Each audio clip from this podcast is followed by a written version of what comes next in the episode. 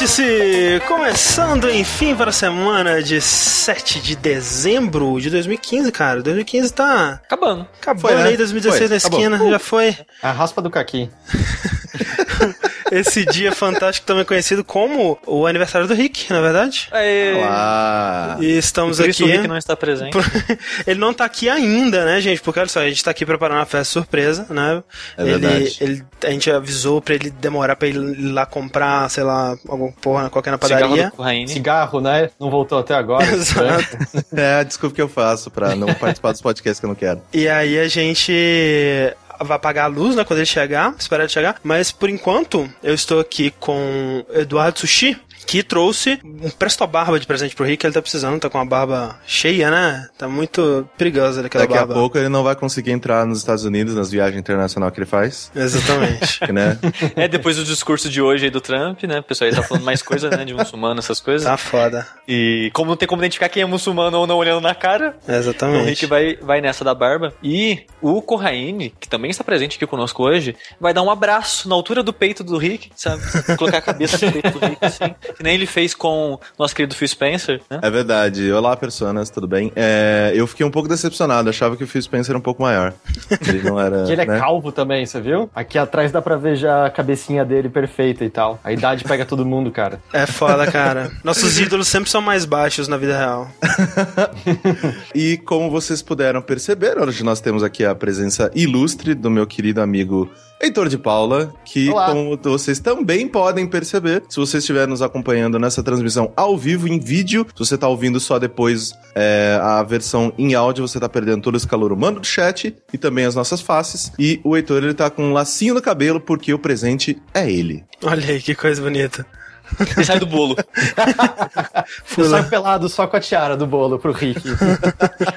De novo, é, mas enfim, sim. Seja bem-vindo, Heitor. Olá, muito obrigado. Segunda vez, né, que eu gravo com vocês. É verdade, primeira vez Mas foi é a lá primeira, no... vez, é primeira vez em vídeo, aquela verdade. vez foi só gravando os áudios. E eu tô aqui também pra carregar o presente que o André vai dar pro Rick, certo? Acertei? Exa- exatamente. Exato. E eu pensei muito bem, e eu acho que o André sabe muito bem que o Rick tem um novo Korg, lindinho. É verdade, é É um verdade. Korg ou uma Korga, aliás? Uma. É uma corga. Uma é. corga. Ok. E eu acho que combinaria muito bem com ela um pequeno arco-íris flutuante no bumbum dela, enquanto ela corre pela jogabilidade casa, transformando pra vocês pra sempre num Nyan Dog. Exatamente, seria muito maneiro. E estamos todos aqui reunidos ao vivo, né? Como o Corraine disse, esse calor humano bonito aqui. Se esse é o seu primeiro vértice, seja bem-vindo ou bem-vinda aí. Quinzenalmente estamos aqui discutindo as noticinhas, os lançamentos. É, se você está ouvindo a versão em áudio, no nosso canal do YouTube, youtube.com.br jogabilidade, você pode acompanhar em vídeo com toda essa alegria bonita. E hoje, né, veja só, enquanto a festa do Rio não começa, Heitor de Paula, como já foi muito bem apresentado por aí. E eu quero saber do Heitor, de onde você vem, pra onde você vai? Olha, eu vim de Pirapora do Sul, eu gosto de passear as tardes ensolaradas pela praia, é, meus hobbies. Ah, não, Não, eu... não, pera, não, Heitor, você precisa revelar também a sua função como eu, vice-miss bumbum. Bis bumbum de Taubaté. Eu não sei quantas pessoas. Vocês estão ligados disso, Sushi e André? Não, cara. É porque uma vez a gente teve uma apresentação na Campus Party, era com Moacir e tal, e aí pediram pra gente mandar as descrições nossas. E era uma amiga nossa que tava comandando as descrições e tal. E eu tipo, muito achei que só ia brincar com ela, e aí todo mundo mandou sério, os jornalistas eu mandei, ah, Heitor de Paula, vice Miss Bumbum, duas vezes consecutivas em Taubaté e tal. E eu esqueci disso, e aí quando aparecem os registros no site da Campus Party, tem lá eu, vice Miss Bumbum de Taubaté, oficialmente. Se você procurar, é isso que tá lá até hoje. Que fantástico, cara. Estão Ah. pedindo as medidas no chat, inclusive. Pior que eu tenho uma bunda meio grande. O Corra, o Corra sabe disso muito bem. Caraca. É, Muitas revelações hoje. É, o Corra sabe. Eu já, já viu, eu já viu, a gente já, Já. entrou na mesma piscina, eu já vi o Heitor de Já. semi-roupa, gente. Ah, não, então de onde eu vim? Eu já trabalhei com o Corra, a gente trabalhou alguns Verdade. anos juntos no. Eu posso dizer falecido Arena IG? Ele não existe mais, né? Não Ué, existe, fala- não existe. Se falecido já é tipo, sei lá, estado vegetativo Arena Sim. IG. Ah, e hoje em dia eu escrevo pro Overloader, são um dos, dos cofundadores do Overloader. Exatamente. Então, assim, não vão visitar lá agora, mas depois, né? Da, É, da- se quiser também deixar só tipo uma janela aberta enquanto você tá ouvindo isso, também não tem problema nenhum. Eu queria dizer aqui também que quando a gente vai fazer a pauta do, do Quase Vértice, notícias a gente vai pega ali no Overlord. Overloader, vê, clica no notícia ali, é só ali mesmo, já tá GG. então, a gente tem que agradecer por isso. Né, vamos começar aqui com o André, nosso... deixa eu ah, só tirar uma coisa da frente. Por favor. Este podcast, todos que estão assistindo neste momento, está abençoado. É verdade. E senão as pessoas não param, cara. A gente não vai conseguir Pedindo continuar. benção, é, é foda. Sabe que só alimenta cada vez mais o monstro assim, né? Agora que ele não vai embora mesmo. Porque agora Esse não que alimenta a parar. gente também, então. Não, ni- ninguém mandou, Corraine. Aquele ato falho seu lá. Já era. Mas veio, veio, veio, o cha- o chamado veio até você, Correndo. Você não pediu por ele. Você É que agora verdade. carregar esse fardo com você até o fim da sua vida. Ninguém tem uma, é, uma cruz tão grande que não aguenta, né? Exatamente. E falando em cruzes para carregar, falando da sigla JC, que pode significar Jesus Cristo, ela pode significar também Just Cause, né? Não, Correndo. Parabéns, André. Parabéns. Eu, eu, eu, eu, esse, eu, segue, esse segue. é, eu tava pensando na cruz e falei, que, que jogo o André vai puxar da cruz? Vamos ver. Nossa, eu também eu fiquei assim, pera, o que, que ele vai fazer? Aí não, e inclusive, André, se você colocar o Just Cause 3, se você colocar outro 3, é a idade que Cristo morreu. Olha aí, cara, tudo conectado. Caraca, Fantástico. velho. Nossa, em 2070, quando saiu Just Cause 33, a gente faz essa piada de novo. A gente né? Vai traz ser ela de muito volta. mais engraçada. Mas então, eu vou falar de Just Cause 3. Eu joguei, André jogou. Jogou também, Thor? Não, eu vi o Henrique jogar por um- uma hora mais ou menos só. Tá. Se você gostou de Just Cause 2, você provavelmente vai gostar de Just Cause 3. E... Mas tem aquele porém de que nós, né, eu e o André, a gente conversou durante o DST de Just Cause 3 que ele não é uma evolução grande o suficiente, né? Ca- É- mesmo caminho do Fallout 4, você acha? Então, assim. Um pouquinho Tá, mais do mesmo, É, assim. Vamos lá, vamos lá. Contextualizando para as pessoas que não sabem, Just Cause 3 é um jogo da Avalanche Studios, mesmo estúdio que fez o belíssimo Mad Max, que eu odiei. Assim, ele é um jogo de mundo aberto, você controla o rico whatever, porque eu não ligo nem um pouco para esse personagem. Nem a Avalanche liga claramente, né?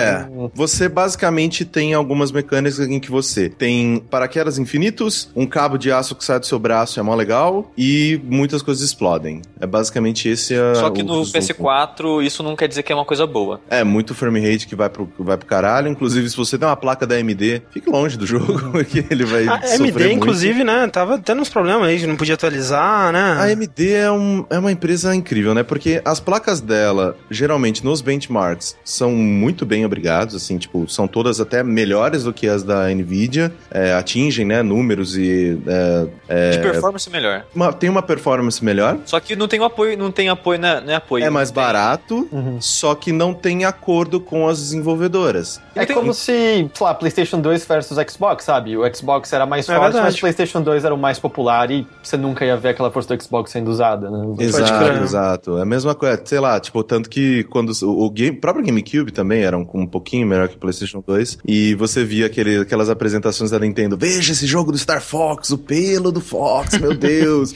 era só ele, era quase ele falando, PlayStation 2 não faz isso, caralho.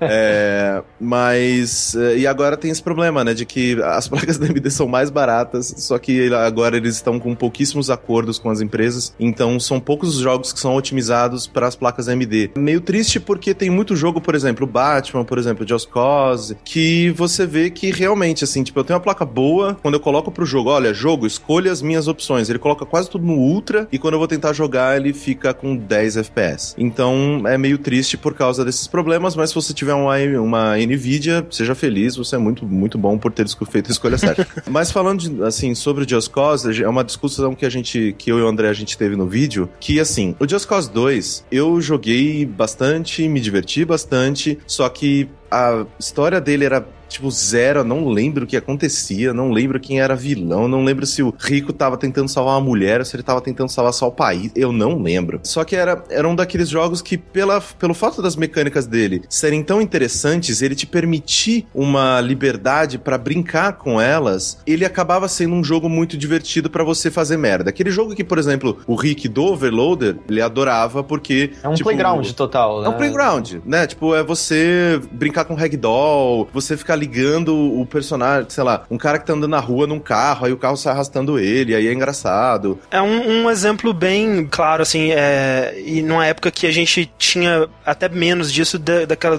pessoal chama de gameplay emergente, né? Que ele te dá várias mecânicas, às vezes quando as mecânicas elas funcionam ao mesmo tempo, né? Surgem coisas ali que nem o desenvolvedor tinha imaginado, né? Exato. E aí você ligando com cabo o, um tanque de combustível ao jato, e aí isso propulsionava o jato e fazia umas maluquices, que eram, são coisas que, tipo, ah, caraca, eu descobri que isso funciona, né? Sim. E esse tipo de diversão, esse tipo de sandbox, né, é, é o que fez o jogo sustentar basicamente até o lançamento do 3, né? Ele teve uma sobrevida muito grande por causa da comunidade. Aquele Sim. multiplayer louco lá. É, né? os Exato. mods, né, e tal. Então foi um jogo que, sem dúvida, nem a Avalanche esperava que tivesse aceitação pela comunidade que teve, né? Ele Exatamente. tem. Existe algo, e pelo que eu vi no 3 isso se propaga, existe algo meio genuíno nele em que eu, eu sinto que, mesmo em outros jogos de mundo aberto, você acaba não encontrando, sabe? Mesmo os jogos que a gente considera loucos e, e que propensos a brincadeiras como um Saints Row da vida, Uhum. são mais contidos nas regras deles, de alguma Sim. forma. Enquanto esse jogo me parece mais solto, assim. Volta e meia olho por um, por um Just Cause eu- e eu coloco meio que na mesma liga o Mercenaries 1 e 2 também. Sim, nossa, que saudade. Quase me parece que é uma progressão. Como se a gente só tivesse tido uma progressão técnica e não também, vamos dizer, artística, cultural nos videogames desde o Nintendinho, sabe?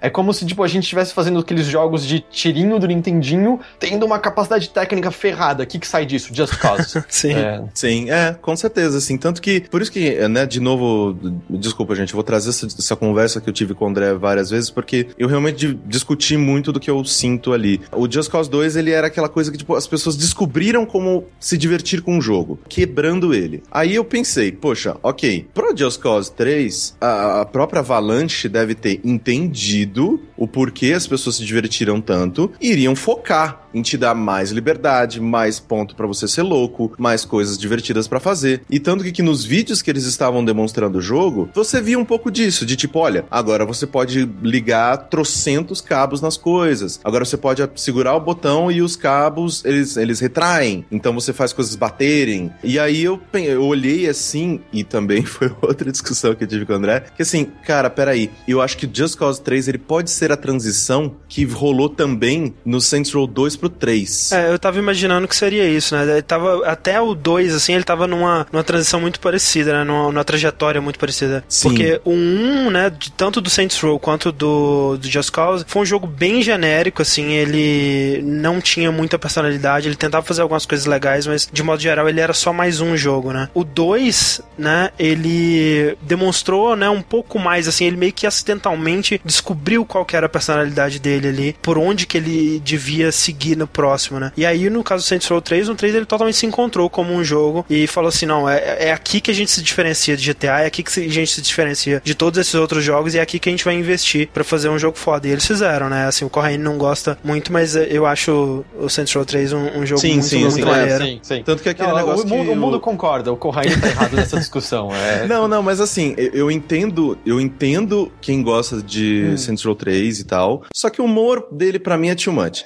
Eu me lembro Então, disso, é, não batia é. com você, né? As piadas. é demais. Então, o só que eu entendi a mudança, porque eu joguei o Saints Row 2, aí depois eu joguei o Saints Row 3, caralho, isso é muito diferente. Eles, eles agora eles têm uma identidade, eles têm uma personalidade, agora são eles assim, porque até o 2 era só uma cópia de GTA, meio en- tentava ser meio engraçaralha. E com o Just Cause 3, eu tava esperando isso, eu tava esperando um jogo que ele despirocasse muito assim. Tipo, cara, você vai, você vai prender no, no, no helicóptero e aí você vai arrastar um monte de vaca, sei lá, colocar um... Garoto de mococa sonhando. É, vai você- arrastar as vacas e vai levar pra lá. todo jogo tem que ter vaca. Pior que tem vaca, eu encontrei umas É, vacas aí, sei lá, tipo, vai ter uma missão que, que é basicamente você chegar na- no carro desse ditador e colocar um monte de, de tanque de gasolina preso nele pra quando ele ligar o carro, você tirar nos tanques e ele sai voando. Não sei. Eu tava pensando que iria se levar menos a sério. Ele não se leva a sério, ele ainda consegue ser, né, bem despre- assim, despreocupado com realidade, blá blá blá. Só que ele não deu esse passo todo à frente. Ele só deu um passinho, assim, tipo, ah, agora a gente tá mais bonito, tá, gente? Tipo, é isso aí. E aí, porra, É, quanto potencial! É algo que você pode meio que dizer de algumas continuações dessa geração até agora. Muito, É, muito. é, assim, esse ano foi mais legal, mas ainda me parece que tem várias continuações que sofrem daquela síndrome quase de primeiro ano de console, sabe? Que Ah, a sim. gente tá fazendo a versão up-res do que a gente fez no console passado e tal. Exato. Total, é. E, e eu realmente esperava que ele fosse é, ser a mais. Né? Ele, é, o, o modo história dele continua sendo aquelas típicas missões que você já fez um milhão de vezes em jogos de mundo aberto desse gênero, sem aproveitar realmente né, o que ele tem de mais divertido, que é o, o caos e, e a, né, a, a gameplay emergente e tal. E missões muito, muito regradas, né? Tipo, Sim. ah, faça exatamente isso. É, se você se você- pisou um, um, um dedinho fora da linha, você falhou, volta do checkpoint. que é totalmente é, fora da filosofia que ele, que ele te propõe, né? Então isso é muito decepcionante. E, e é engraçado que o 2 foi meio que por acidente isso, né? Ele, ele ter isso e as pessoas gostarem tanto disso, Uhum. né? E, e acho que quando eles fizeram, eles não tinham necessariamente em mente que esse ia ser o foco. As pessoas iam cagar pra história, ia sair voando e pulando de paraquedas e fazendo essas coisas, sabe? Ah, talvez. Mas no 3, quando eles já viram a Eles reação entenderam, das pessoas... eles já tinham entendido. com- não, ok, é isso que as pessoas gostam, é assim que as pessoas gostam de jogar. Em vez deles implementarem essas mecânicas de maneira obrigatória nas missões do jogo e coisa do tipo, eles fizeram missões meia boca, simples, é isso Uhum. que vocês... Sim, e poderia, por exemplo, ter mantido um modo história meio bosta, que nem é ainda, falando assim, ah, mas tudo bem, porque no 2 as pessoas elas curtiram o caos gerado por elas mesmas, então vamos focar nisso e é aqui que a gente vai evoluir o jogo e é aqui que a gente vai trazer as novidades, né, que só são possíveis graças ao poder dos consoles dessa nova geração e tudo mais. Mas nem isso eles fazem, porque o jogo ele ainda, ele tem coisas novas, sim, mas ele não tem aquele salto que você esperaria, né, que nem o Heitor tava falando. Ele é uma evolução, né, ele é mais bonitinho, ele tem uma, coi- É umas mais um coisinhas aqui. 3.5 do que um 4. É um 2.5, Não, é um né, no dois- É, caso. isso, dois, 2.5. Exato. E pra ser justo, é, pelo menos assim, quando a taxa de quadro tá estável, quando você, por exemplo, tá É um planando e olhando a beleza vegetal, Ah, é, é muito, muito, Muito muito. bonito. Sim. é. É, mas ao mesmo tempo é, é muito decepcionante, porque a versão que eu vi é de PlayStation 4. E me é um pouco decepcionante ver essa beleza incrível na versão de PlayStation 4, sabendo desses problemas técnicos, e lembrar que a versão de PC não tá necessariamente tão melhor assim. Exato. Porque lembra que o 2 foi um daqueles jogos meio de revelação de ah, tá mais legal jogar no PC do que no meu PlayStation 3 agora, sabe? Foi, foi, eu lembro que ele era um daqueles jogos meio que da, da guinada quando os- as versões de PC, os ports de PC estavam começando a ficar mais Começando a legais. ficar que os de melhores. Sim, tá? sim, sim. E dá mó pena, assim, saber que mesmo quando a gente tiver um computador bom pra rodar esse jogo impecável daqui a o que dois anos, aparentemente ele não se beneficiou tanto assim disso. Aparentemente ele ficou meio capado igual aos consoles de uma É, maneira ou de outra. aparentemente. E assim, só pra deixar uma coisa muito bem clara, eu gostei, gostei do jogo, devo ter gostado bem mais que o André, por exemplo, Acho que sim. mas eu estou gostando dele de maneira homeopática. Então, eu tô trabalhando, editando alguma coisa, sei lá. Por aí eu paro um tempo, não, pô, cansei, deixa eu parar de trabalhar um pouquinho. Aí eu vou, jogo, sei lá, uma horinha né, libera uma cidade, exploda algumas coisas, faço uma corrida de carro e pra mim tá bom. E aí, beleza, fechou de Just Cause hoje, né? Coloco o controle em cima da mesa e volto a fazer o que eu tenho que fazer da vida e não jogo até amanhã ou depois de amanhã. Pelo fato de estar jogando ele bem pouco, o que me irrita nele, me irrita pouco. E o que eu gosto nele acaba sendo mais que é, a maioria das coisas, né? Então eu ainda me divirto muito, é, só que eu ainda sinto que ele poderia ser mais louco. O que é uma coisa bem estranha eu falando, porque eu, o que eu reclamo de Saints Row é que ele é muito louco, ele é over. Mas no humor, né? E, É, ele podia ser mais louco na, na loucura mesmo, na, na, A jogabilidade. na jogabilidade e tal. O que é, assim, falando mais sobre essa, do que, que eu tinha falado do- da história regradinha e tal, é interessante que no do que se trata que a gente gravou, né, Corrine, a gente fez uma missão de história que na cutscene, né, começava assim, não, a guerra tá pegando, né, aviões chegando, bombardeios no céu e tal, e tipo, aviões, né, daqueles, como é que fala, aqueles gigantões de passageiro É, e tal, tipo, né. aviões que carregam Um outras Datan, coisas assim. dentro. Isso, assim. é. Ah, tá, tá. avião gigantesco, assim, passando no céu e um monte de explosão e tal, e uma caralhada de coisa, assim. E aí, né, você tá na beirada, assim, do precipício, aí o jogo fala, vai. E aí, quando sai da cutscene, o céu tá limpo, não tem nenhum avião mais. O avião só na cutscene. A gente vê nos aviões na, na cutscene, tipo, caralho, vou vai ser grudar muito cabo legal. É, isso. vou grudar, eu vou, vou puxar ligar tudo. os dois e vou jogar no chão.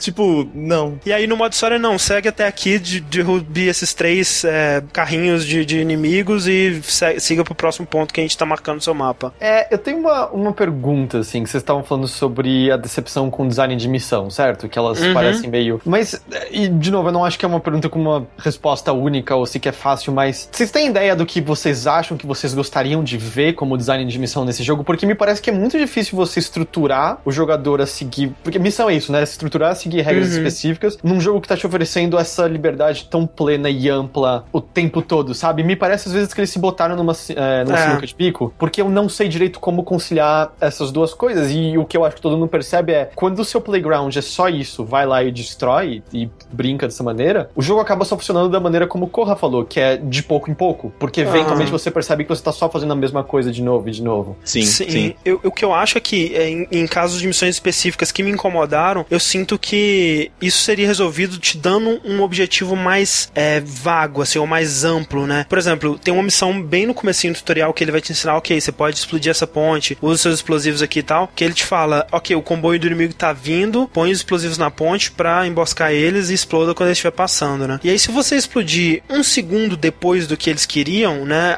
A- da, da missão falhou e você não consegue derrotar eles, né? E assim, pra uma missão dessa, eu, eu pensei, poxa, não seria legal se eu pudesse, ok, eu falhei nesse caso, eu não posso tentar outro plano e ir lá pra frente e emboscar eles da- em outro lugar na estrada, Você né? queria a maleabilidade que o Metal, Metal Gear Gear. 5 dá, por Ah, exemplo. Por exemplo, né? tipo, Por exemplo. vai Os passar por videogames, aqui. né? É, o comboio vai passar Exato. por aqui. Brinca como você acha que é o melhor jeito de destruir tal. Exato, eu acho que é bom, bom, boa comparação esse tipo, porque eu acho que o Metal Gear ele faz isso muito bem. Por exemplo, outra, é, a missão de história que a gente fez no, no Duxstrata, ele te dá um medidor assim do de como que tá rolando a guerra, né? Quem tá vencendo, se são as forças rebeldes ou, ou a, a cidade, né? A- o país lá de Médici. E ele te fala, ok, vai ajudar os rebeldes a lutar aqui. Mas é uma coisa muito linear mesmo, né? Muito regradinha. Você vai em um lugar, ajuda eles ali, vai em outro, ajuda eles ali, onde o mapa tá te mostrando. Em, em vez de que seria muito mais legal, no, meu ponto de vista, se ele te falasse, olha, vê e explora, vê onde tá rolando a, a porrada e ajuda do jeito que você quiser, pega um helicóptero no caralho A4, traz pra cá, faz o que você quiser, de modo que você consiga ajudar eles, E né? aquela, e aquela barra tivesse também aquela uma, uma briguinha, né? Tipo, ela vai um Sim. pouco pra direita, puta, tô demorando muito, então eu tenho que ir pra outro ponto. Dá uma aflição pra ir lá.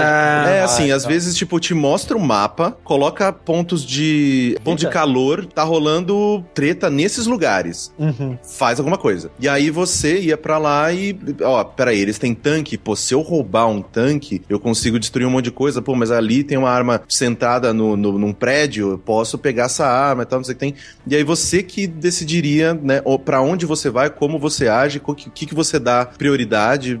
Eu, por exemplo, eu sinto falta de missões focadas em gameplay. Às vezes, sei lá, tipo, ah, é, hoje você vai ter que, putz, o seu, a sua roupa de esquilo quebrou por algum motivo, porque a, sei lá, a cientista louca que te dá ela colocou uma errada e você vai ter que atravessar esse mar só puxando o, o seu, né, o seu cabo e com o seu paraquedas em diversos barcos que estão passando. Sabe, assim, tipo, missões que é, me fariam utilizar da jogabilidade que é boa é, de maneira diferente, sabe? De Tipo, maneiras específicas, né? Tem, tem algumas coisas assim, tem al- algumas missões de história que são legais, tipo, ah, você tá com um caminhão e aí ele tem vários barris de bebida, e aí os barris eles são bem afetados pela física maluca do jogo, e você tem que tentar poupar eles de, de caírem e tal. Outras coisas que são as missões que você encontra no mapa, teve uma que era tipo, ah, o carro do cara parou no meio da estrada, você tem que ligar com o cabo no seu e dar um, um- levar ele até o posto de gasolina, sabe? Esse tipo de coisa. É, você chegou a ver uma que envolve um imã que fica atraindo Sim, um é né? legal. Vi, É, vi, tipo, é. Essa é legal. Esse essa é tipo legal. de coisa, né? Que parece Esse tipo de é coisa mais- devia ter mais. é, eu sinto que tem muito pouco disso. A maioria. Por exemplo, esse do imã e esse do carro, né? Nem, nem é da história em si, né? São das atividades. Né, Extracurriculares. É, exato, paralelas ali. Então fica parecendo um extrazinho, né? Uma coisinha mais simples que.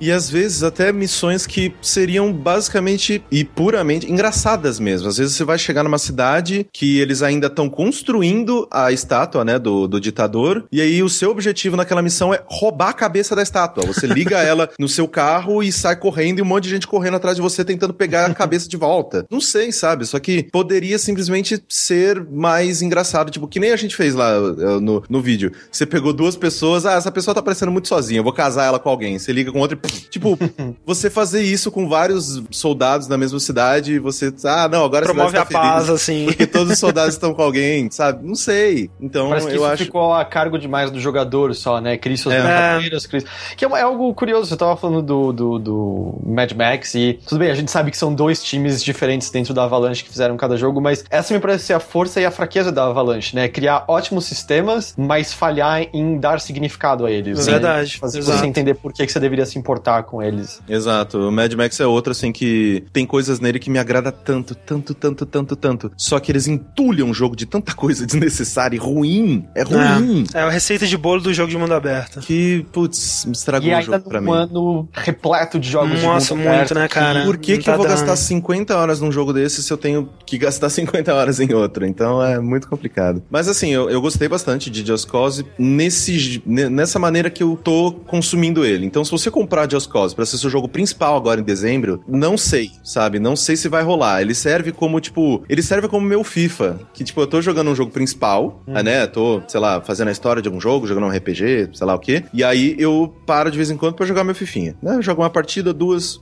acabou, fechou, lindo. Ele está sendo meu circo- ele está sendo meu FIFA, ele está sendo meu segundo jogo. Tipo, ah, eu vou jogar ele de vez em quando, tipo tal, destruir umas cidades. É mó legal destruir coisa. Tipo, ainda assim é super prazeroso você explodir coisa. Tipo, explodir tanque de gás é uma coisa linda nesse jogo, porque é mó bonito, você dá uns tiros É, saindo, tipo, explosões só são uns lindas, buraquinhos cara. de fogo. Cara, é muito bonito. E só que ele não tem sustância, ele não tem, tem. Ele não é um GTA, que quando você joga GTA, você só joga GTA, cara. Você não larga aquele jogo por nada, porque você tá interessado na história, as missões são diferentes o suficiente. Não é só ir pros lugares e atirar nas pessoas. Ou mesmo se for entrar ir pros lugares e atirar nas, nas pessoas, é super prazeroso fazer isso. E ele te dá Então- um contexto, né? Uma, alguma coisa que você se importa. então, é, o Just Cause ele falha nisso. Então, ainda dele ser um bom jogo, ele não deu coisa suficiente pra falar, ok, eu quero continuar jogando muito esse jogo e nossa, eu vou virar o dia nisso aqui. Você consegue indagar pra onde eles podem ir? Porque eu sei que é algo que a gente questiona com Saints Row mesmo, sabe? Eles É. já deram superpoderes pra gente, a gente já podia voar, a gente dominava a cidade. Just Cause é a mesma coisa, assim, eles não podem dar menos pra gente, certo? Eles têm que dar sempre Sim. mais, mas que, que que eles podem dar que vá, sei lá, restar sequer algum desafio? Porque mesmo o começo desse jogo, você é meio que quase imortal já, né? Sua Sim. vida dura uma eternidade. Eu, eu não consigo imaginar o que, que um Just Cause 4, sabe, pode ser permanente, ainda restando alguma forma de desafio ou de, de, de exploração. Talvez, eu acho que nem no fato de te dar mais coisas, mas resolvendo o que não é bom. Eu acho que, tipo, seria uma evolução boa o suficiente se eles falassem, não, beleza, tipo, vamos parar de cagar pra essa história e, tipo, vamos colocar uma pessoa boa pra escrever, vamos pegar pessoas boas pra interpretar papéis, vamos colocar um motivo pra você fazer essas coisas e ou vamos despirocar mais e, tipo, deixar as coisas mais engraçadas e mais absurdas e, ah, agora a gente sabe mexer melhor nesse videogame, mais coisas se destroem. Não sei, sabe? Assim, eu, eu sinto que ele não precisa. Ele não, você não precisa ser um super-homem. Mas é, tem. Ainda. O jogo ainda tem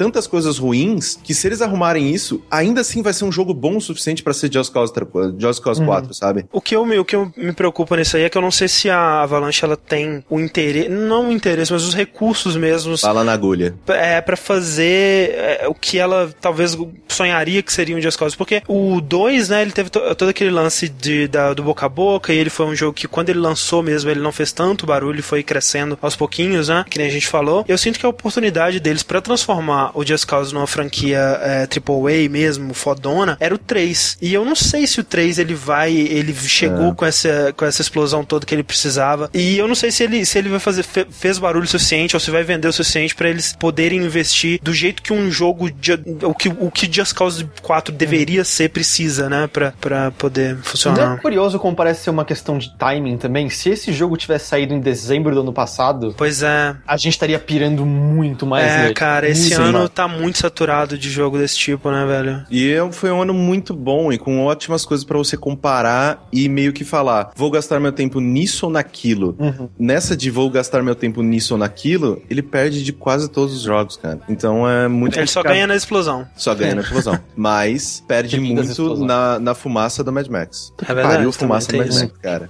É, eles deviam juntar, né, as duas partes do mesmo equipe, né? Fazer fumaça e fogo junto. Põe o Rico no universo de, de é, pós-apocalíptico. Mas sabe que jogo também tem explosões muito maneiras? Lá vem. Uncharted 4 Multiplayer Beta. Ah, É isso verdade. Opa.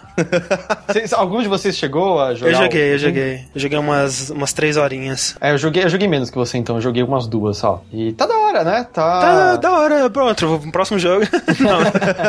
É maneirinho, eu curti. Vamos lá que eu vou servir de orelha aqui, porque eu joguei muito, muito do, uh, do multiplayer do Uncharted 3. Só que eu não joguei nada do multiplayer de The Last of Us. Uhum. Então. É, eu tô na mesma situação que você. É, eu, eu sou o contrário, então. Eu, é, talvez o multiplayer de tiro competitivo que eu mais joguei na minha vida tenha sido do The Last of Us. É o meu também. Boa. Então, assim, Mas- é, pra, pra você, André, que é, você jogou um pouquinho do, do multiplayer do Uncharted, sabe joguei, joguei. Tá. Sim, sim. É, tipo, o que, que você sente que ele aprendeu com o multiplayer de, de The Last of Us que ele integrou nele, assim? O que, que, que você acha, Heitor? É, eu, eu quase não joguei o multiplayer do, do The Last of Us. Só na tangente pra responder. é, eu já achava que o multiplayer de Uncharted 2 e 3 eram ótimos. É, Eram sim. ótimos. Ótimas Sim, modalidades, tá? O que eu achava mais legal era, era como que ele encaixava né, aquela, aquela jogabilidade do Uncharted, aquela verticalidade, aquela coisa né, de pular e a porrada e tal, nesse contexto aí do, do multiplayer, que eu acho que era, era algo que, pelo menos pra mim, né, dos outros que eu tinha jogado, eram jogos muito mais Horizontais, é, né? horizontais, realmente, de, e isso ficava, ficava legal no Uncharted. Mas correu, eu, eu acho que eu não- se eles aprenderam algo com o multiplayer do The Last of Us, eu não saberia apontar por não ter tido. O que eu acho que fica mais claro é aquilo que a gente já tinha sentido quando a gente viu a campanha, quando eles mostraram na PlayStation Experience lá do ano passado, que é o que eles aprenderam com Tomb Raider, aparentemente. Uhum. Ah, que o Uncharted é engraçado, assim, quando, quando a gente só tinha ele, é, você pensava muito, porra, que jogo com mobilidade legal, né? Eu tomo a cobertura aqui, eu escalo nesses lugares e tal. Sim. Mas em retrospectiva, e cada vez é mais claro, o, todo o ato da escalada e tal era super duro, né? Era um trilho Super que você linear. seguia. tá? E aí a gente teve o Tomb Raider, o de 2012, foi isso? 13. 13, né? Treze. Ah, isso. Que você, é- era ao mesmo livre tempo... pra caralho. Livre. Exato, livre, ela andava muito. até mais malembolenta e tal, mas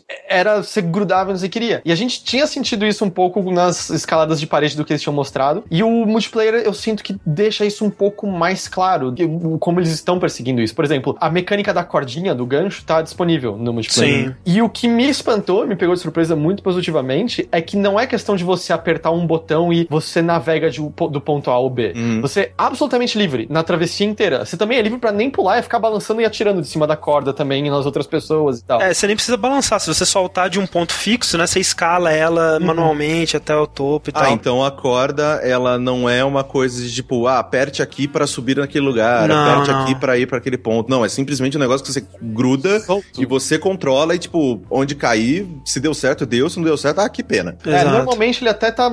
Assim, ele tá feito pra você pular por cima de buracos ou chegar no alto de estruturas, mas é totalmente válido você, tipo, dar aquela balançada e, uou, não, as coisas estão ruins aqui, tchau, tchau, deixa eu voltar pra cá, escapa pra outro canto e tal. Teve algumas vezes que eu consegui, sabe, você dá aquela balançadinha, passa por trás de uma parede, só vê um carinha ali, dá uma metralhada nele e aí volta pra cobertura balançando e tal. E, e me pegou muito surpresa, porque isso é algo muito mais livre do que qualquer Uncharted teve até agora. Sim, mas é, e aí eu já entro no que eles aprenderam com o The Last of Us, porque o Uncharted sempre foi um jogo absurdamente linear, né? E você ia de lugarzinhos de escalada pra cutscenes, pra arenas de combate, né? E pra cenas de fuga. mu- Muretinhas e, e etc, exatamente. O The Last of Us, ele ainda tem, né, as, as ceninhas lineares onde você tá sim- simplesmente seguindo e tá rolando alguma coisa de história e tal, mas eu sinto que as arenas de combate dele eram mais abertas. E maiores, E ela- é, é, maiores e, e te davam mais opções de como abordar e tudo mais. Várias tem uns entradas. itens né, que não tem na Uncharted. né? Sim, várias, várias entradas no mesmo prédio, je- jeitos diferentes de você abordar, dependendo do estilo que você tá jogando. Tanto que era comum você se perder. Eu me perdia direto no The Last of Us. É, Nossa, muito, muito. Acho que o primeiro gameplay que eles mostraram do Uncharted 4, que foi aquele. num cenário que até tem aí no multiplayer, que é naquela selva, né? Eles já mostraram muito disso, né? Que eles vão ter arenas muito mais abertas, onde você pode começar stealth, ser visto, aí o inimigo ele te perde e você volta pro stealth e vai ter muito mais liberdade nesse sentido. E aí eu sinto que o Uncharted, ele, o, o multiplayer, né? Como o Heitor disse, ele deixa muito mais livre a exploração do cenário, né? Você escala em lugares né? Onde você. Geralmente onde você acha que dá pra escalar, é, você pode, né? Tirando, claro, né? Paredes mega íngreme você não vai conseguir, mas onde tem uma muretinha pra você subir ali, você sobe e tem um pedaço do cenário ali e alguma coisa e é, você se sente muito mais livre nesse sentido, eu achei. E a estrutura do multiplayer em si é totalmente The Last of Us, cara. É impressionante, assim, como que eles pegaram o que funcionou no The Last of Us, transformaram, né? Deixaram com a cara de Uncharted. Então, Mas assim, do lance de sentido? coletar dinheiro e tal? É, é, não só isso, né? O jeito que o, no The Last of Us, por exemplo, você tinha espalhado pelo mapa caixinhas com peças, né? E aí essas caixinhas você encontrava elas no mapa e pegava as pecinhas, e à medida que você ia derrotando inimigos e fazendo ações, por exemplo, se você tava com um personagem mais de suporte, né? Curando, curando outras pessoas, você também ganhava peças, ou derrotando inimigos você ganhava peças. E aqui é a mesma coisa, assim, você tem, ao invés de caixinhas com peças, né? Você tem diamantezinhos que ficam espalhados pelo mapa e eles vão te dando dinheiro. E à medida que você vai derrotando inimigos, você vai juntando dinheiro também. E esse dinheiro você usa para tanto ativar quanto dar upgrade em habilidades que você escolhe no seu loadout, né? Que é bem o que tinha no, no The Last of Us também. Você podia é, comprar armaduras no The Last of Us e, e, dar upgrade nas suas armas e tal. E aqui é, ele já vai pra uma coisa mais, mais fantástica, mais de aventura, que é o caso do, do Uncharted. Então Mas você. O, o, o Heitor, me, me fala uma coisa. A parte mística que eles colocaram no multiplayer, o que, que você achou dela? Você, é, é legal assim? É, eu tava já preparado. Porque eu não sei se vocês concordam. A pior parte de todos os Uncharted é a parte mística. É, Sim, é, é, é, Eu, eu, não é. gosto do, do, Avatar no fim do 2. Eu não gosto do Motoqueiro Fantasma no fim do 3. Eu, eu não. É, eu não gosto mais por uma questão de jogabilidade, assim. Acho que fica esquisito. Assim, fica esquisito, de... né? Na, no jogo parece que o resto do jogo não é feito para você lidar com inimigos tão poderosos, com tanta mobilidade. E,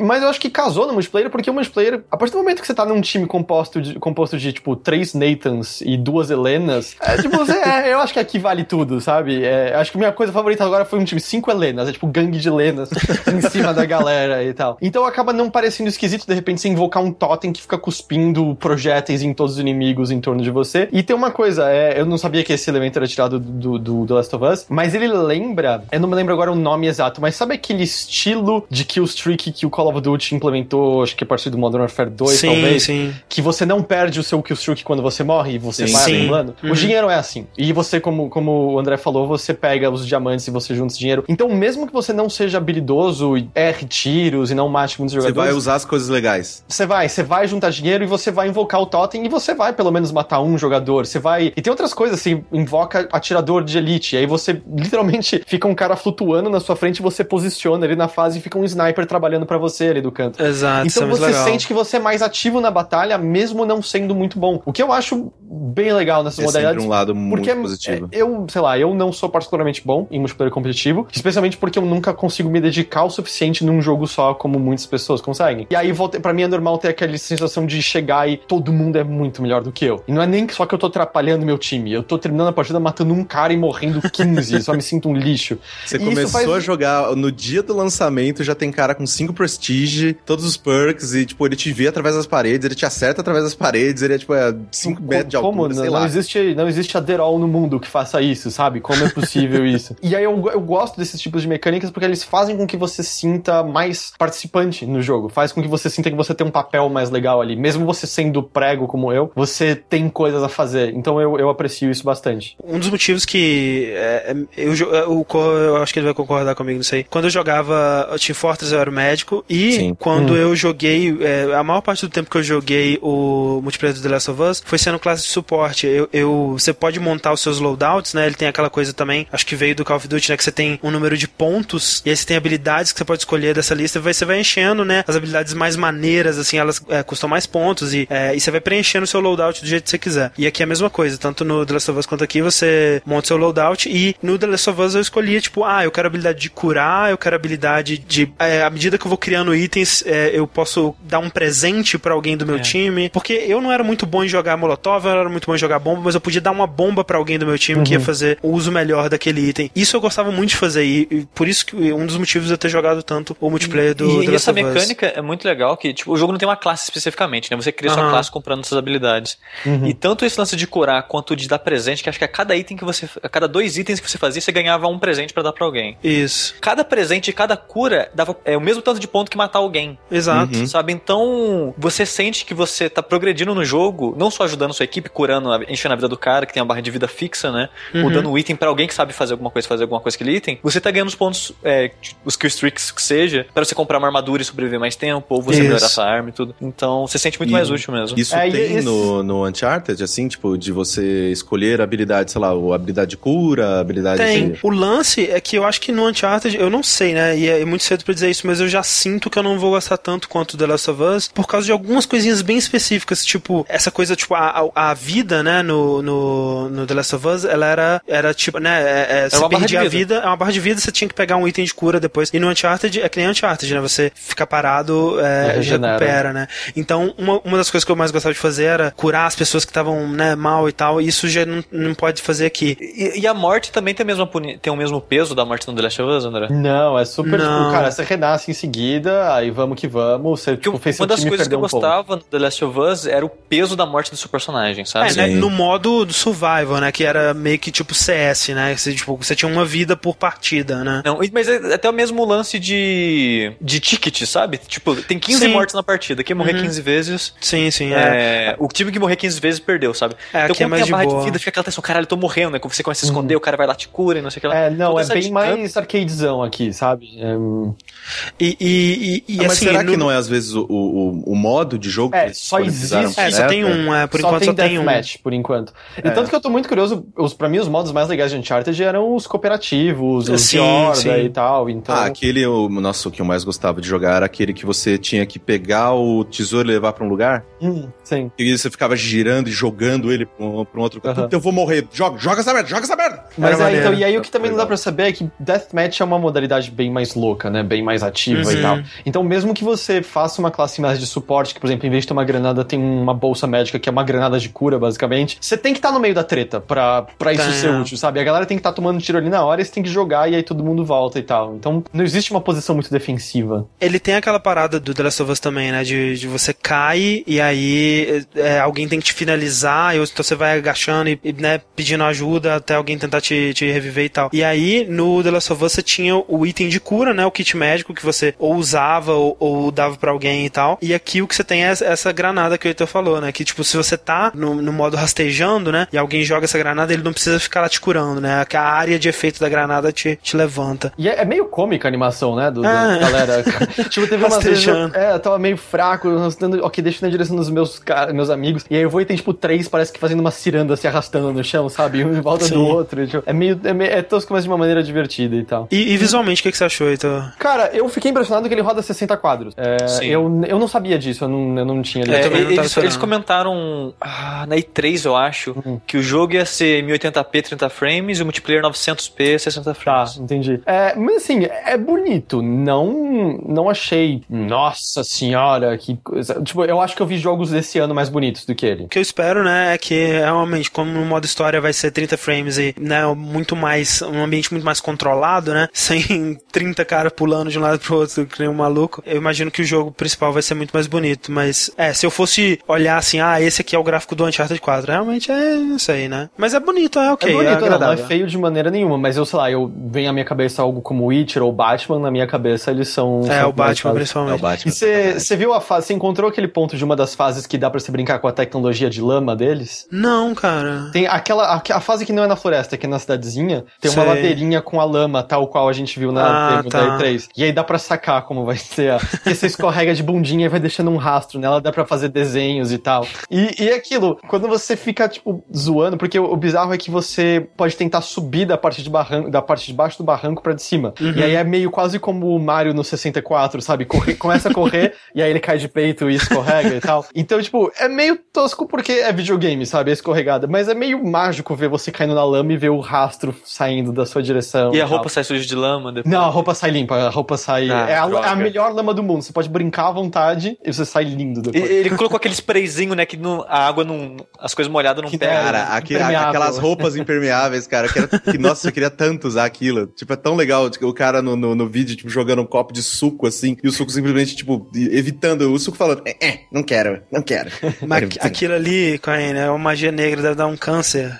Um câncer fudido. E Então eu não sei, brinca, eu não. espero só um tiquinho assim que eles, como eles têm poderes mágicos, que eles pirem com as possibilidades. É, exato. O- eu quero muito que o Druckmann chegue e faça algo incrível ali, não. Sim, é, não, eu tô com a expectativa fodida, assim, eu, eu tô com a expectativa, tipo, não, o Uncharted 4 vai ser o jogo mais bonito que eu já vi, Uncharted 4 vai ter a melhor história que eu já joguei, sabe? Tô com, tipo assim, tá meio irreal a minha expectativa, eu vou me decepcionar muito, mas... Mas, mas digo, Tomara, sabe, quem tempo, o sabe. totem que dispara os projéteis, ah, é legal, mas tem um que é, sei lá, um cetro xamã. E Sim, aí você põe no chão e, tipo, a habilidade dele é detecta os seus inimigos no mapa. Tipo, ah, é um UAV do Call of Duty. É isso que o meu cetro xamã faz, sabe? Então eu acho que tá meio tosco nessas horas que você vai, tipo, explica os poderes mágicos e tal, mas, ah, é o, é o que um avião no outro jogo faz. Eu queria que fosse mais loucura Mais total, assim, já que eles têm a desculpa de, ah, é mágica. A gente pode fazer o que a gente quiser. É, É. um totem que chama, sei lá, zumbis e espalha eles correndo pela fase. Sim, é. Seria Você basicamente pensou, os cachorros, né? Do, do Call of Duty. Mas seria interessante se você pudesse invocar os, os bichos mágicos do 1 e do 2. Sim, Porque tem um, sim. um dos poderes mágicos, você vira o motoqueiro fantasma do 3. Ah, legal, você É. vira o Jim. Pô, legal. É maneiro, Seria... maneiro. Ah, tá aí, uma ótima ideia. mas é,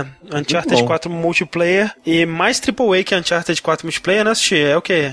Bloodborne. Não, que eu, isso, acho que é cara? bom, eu acho que é bom citar, André, rapidinho pras pessoas que quem não viu ainda. Eu fui expulso, né, do jogabilidade. Foi expulso, Sim, foi Fui expulso. expulso da jogabilidade. Agora tem um canal só pra vídeo do Bloodborne. Mentira, não é só Bloodborne, não. É Souls de modo geral. Então, quando a gente tiver a casa, né, vai ter lá Demon Souls, Dark Souls e qualquer outra coisa. Não, mas é. Pra quem não sabe, tem agora o Jogabilidade Souls. Jogo Soul, só que não dá pra entrar ainda porque não tem é, endereço, mas tá, tá linkado no, no post aí. Assine lá que o Sushi joga Bloodborne pra É, eu jogo todo lá, dia. tipo, todo Ah. dia. Mentira. Quase todo dia.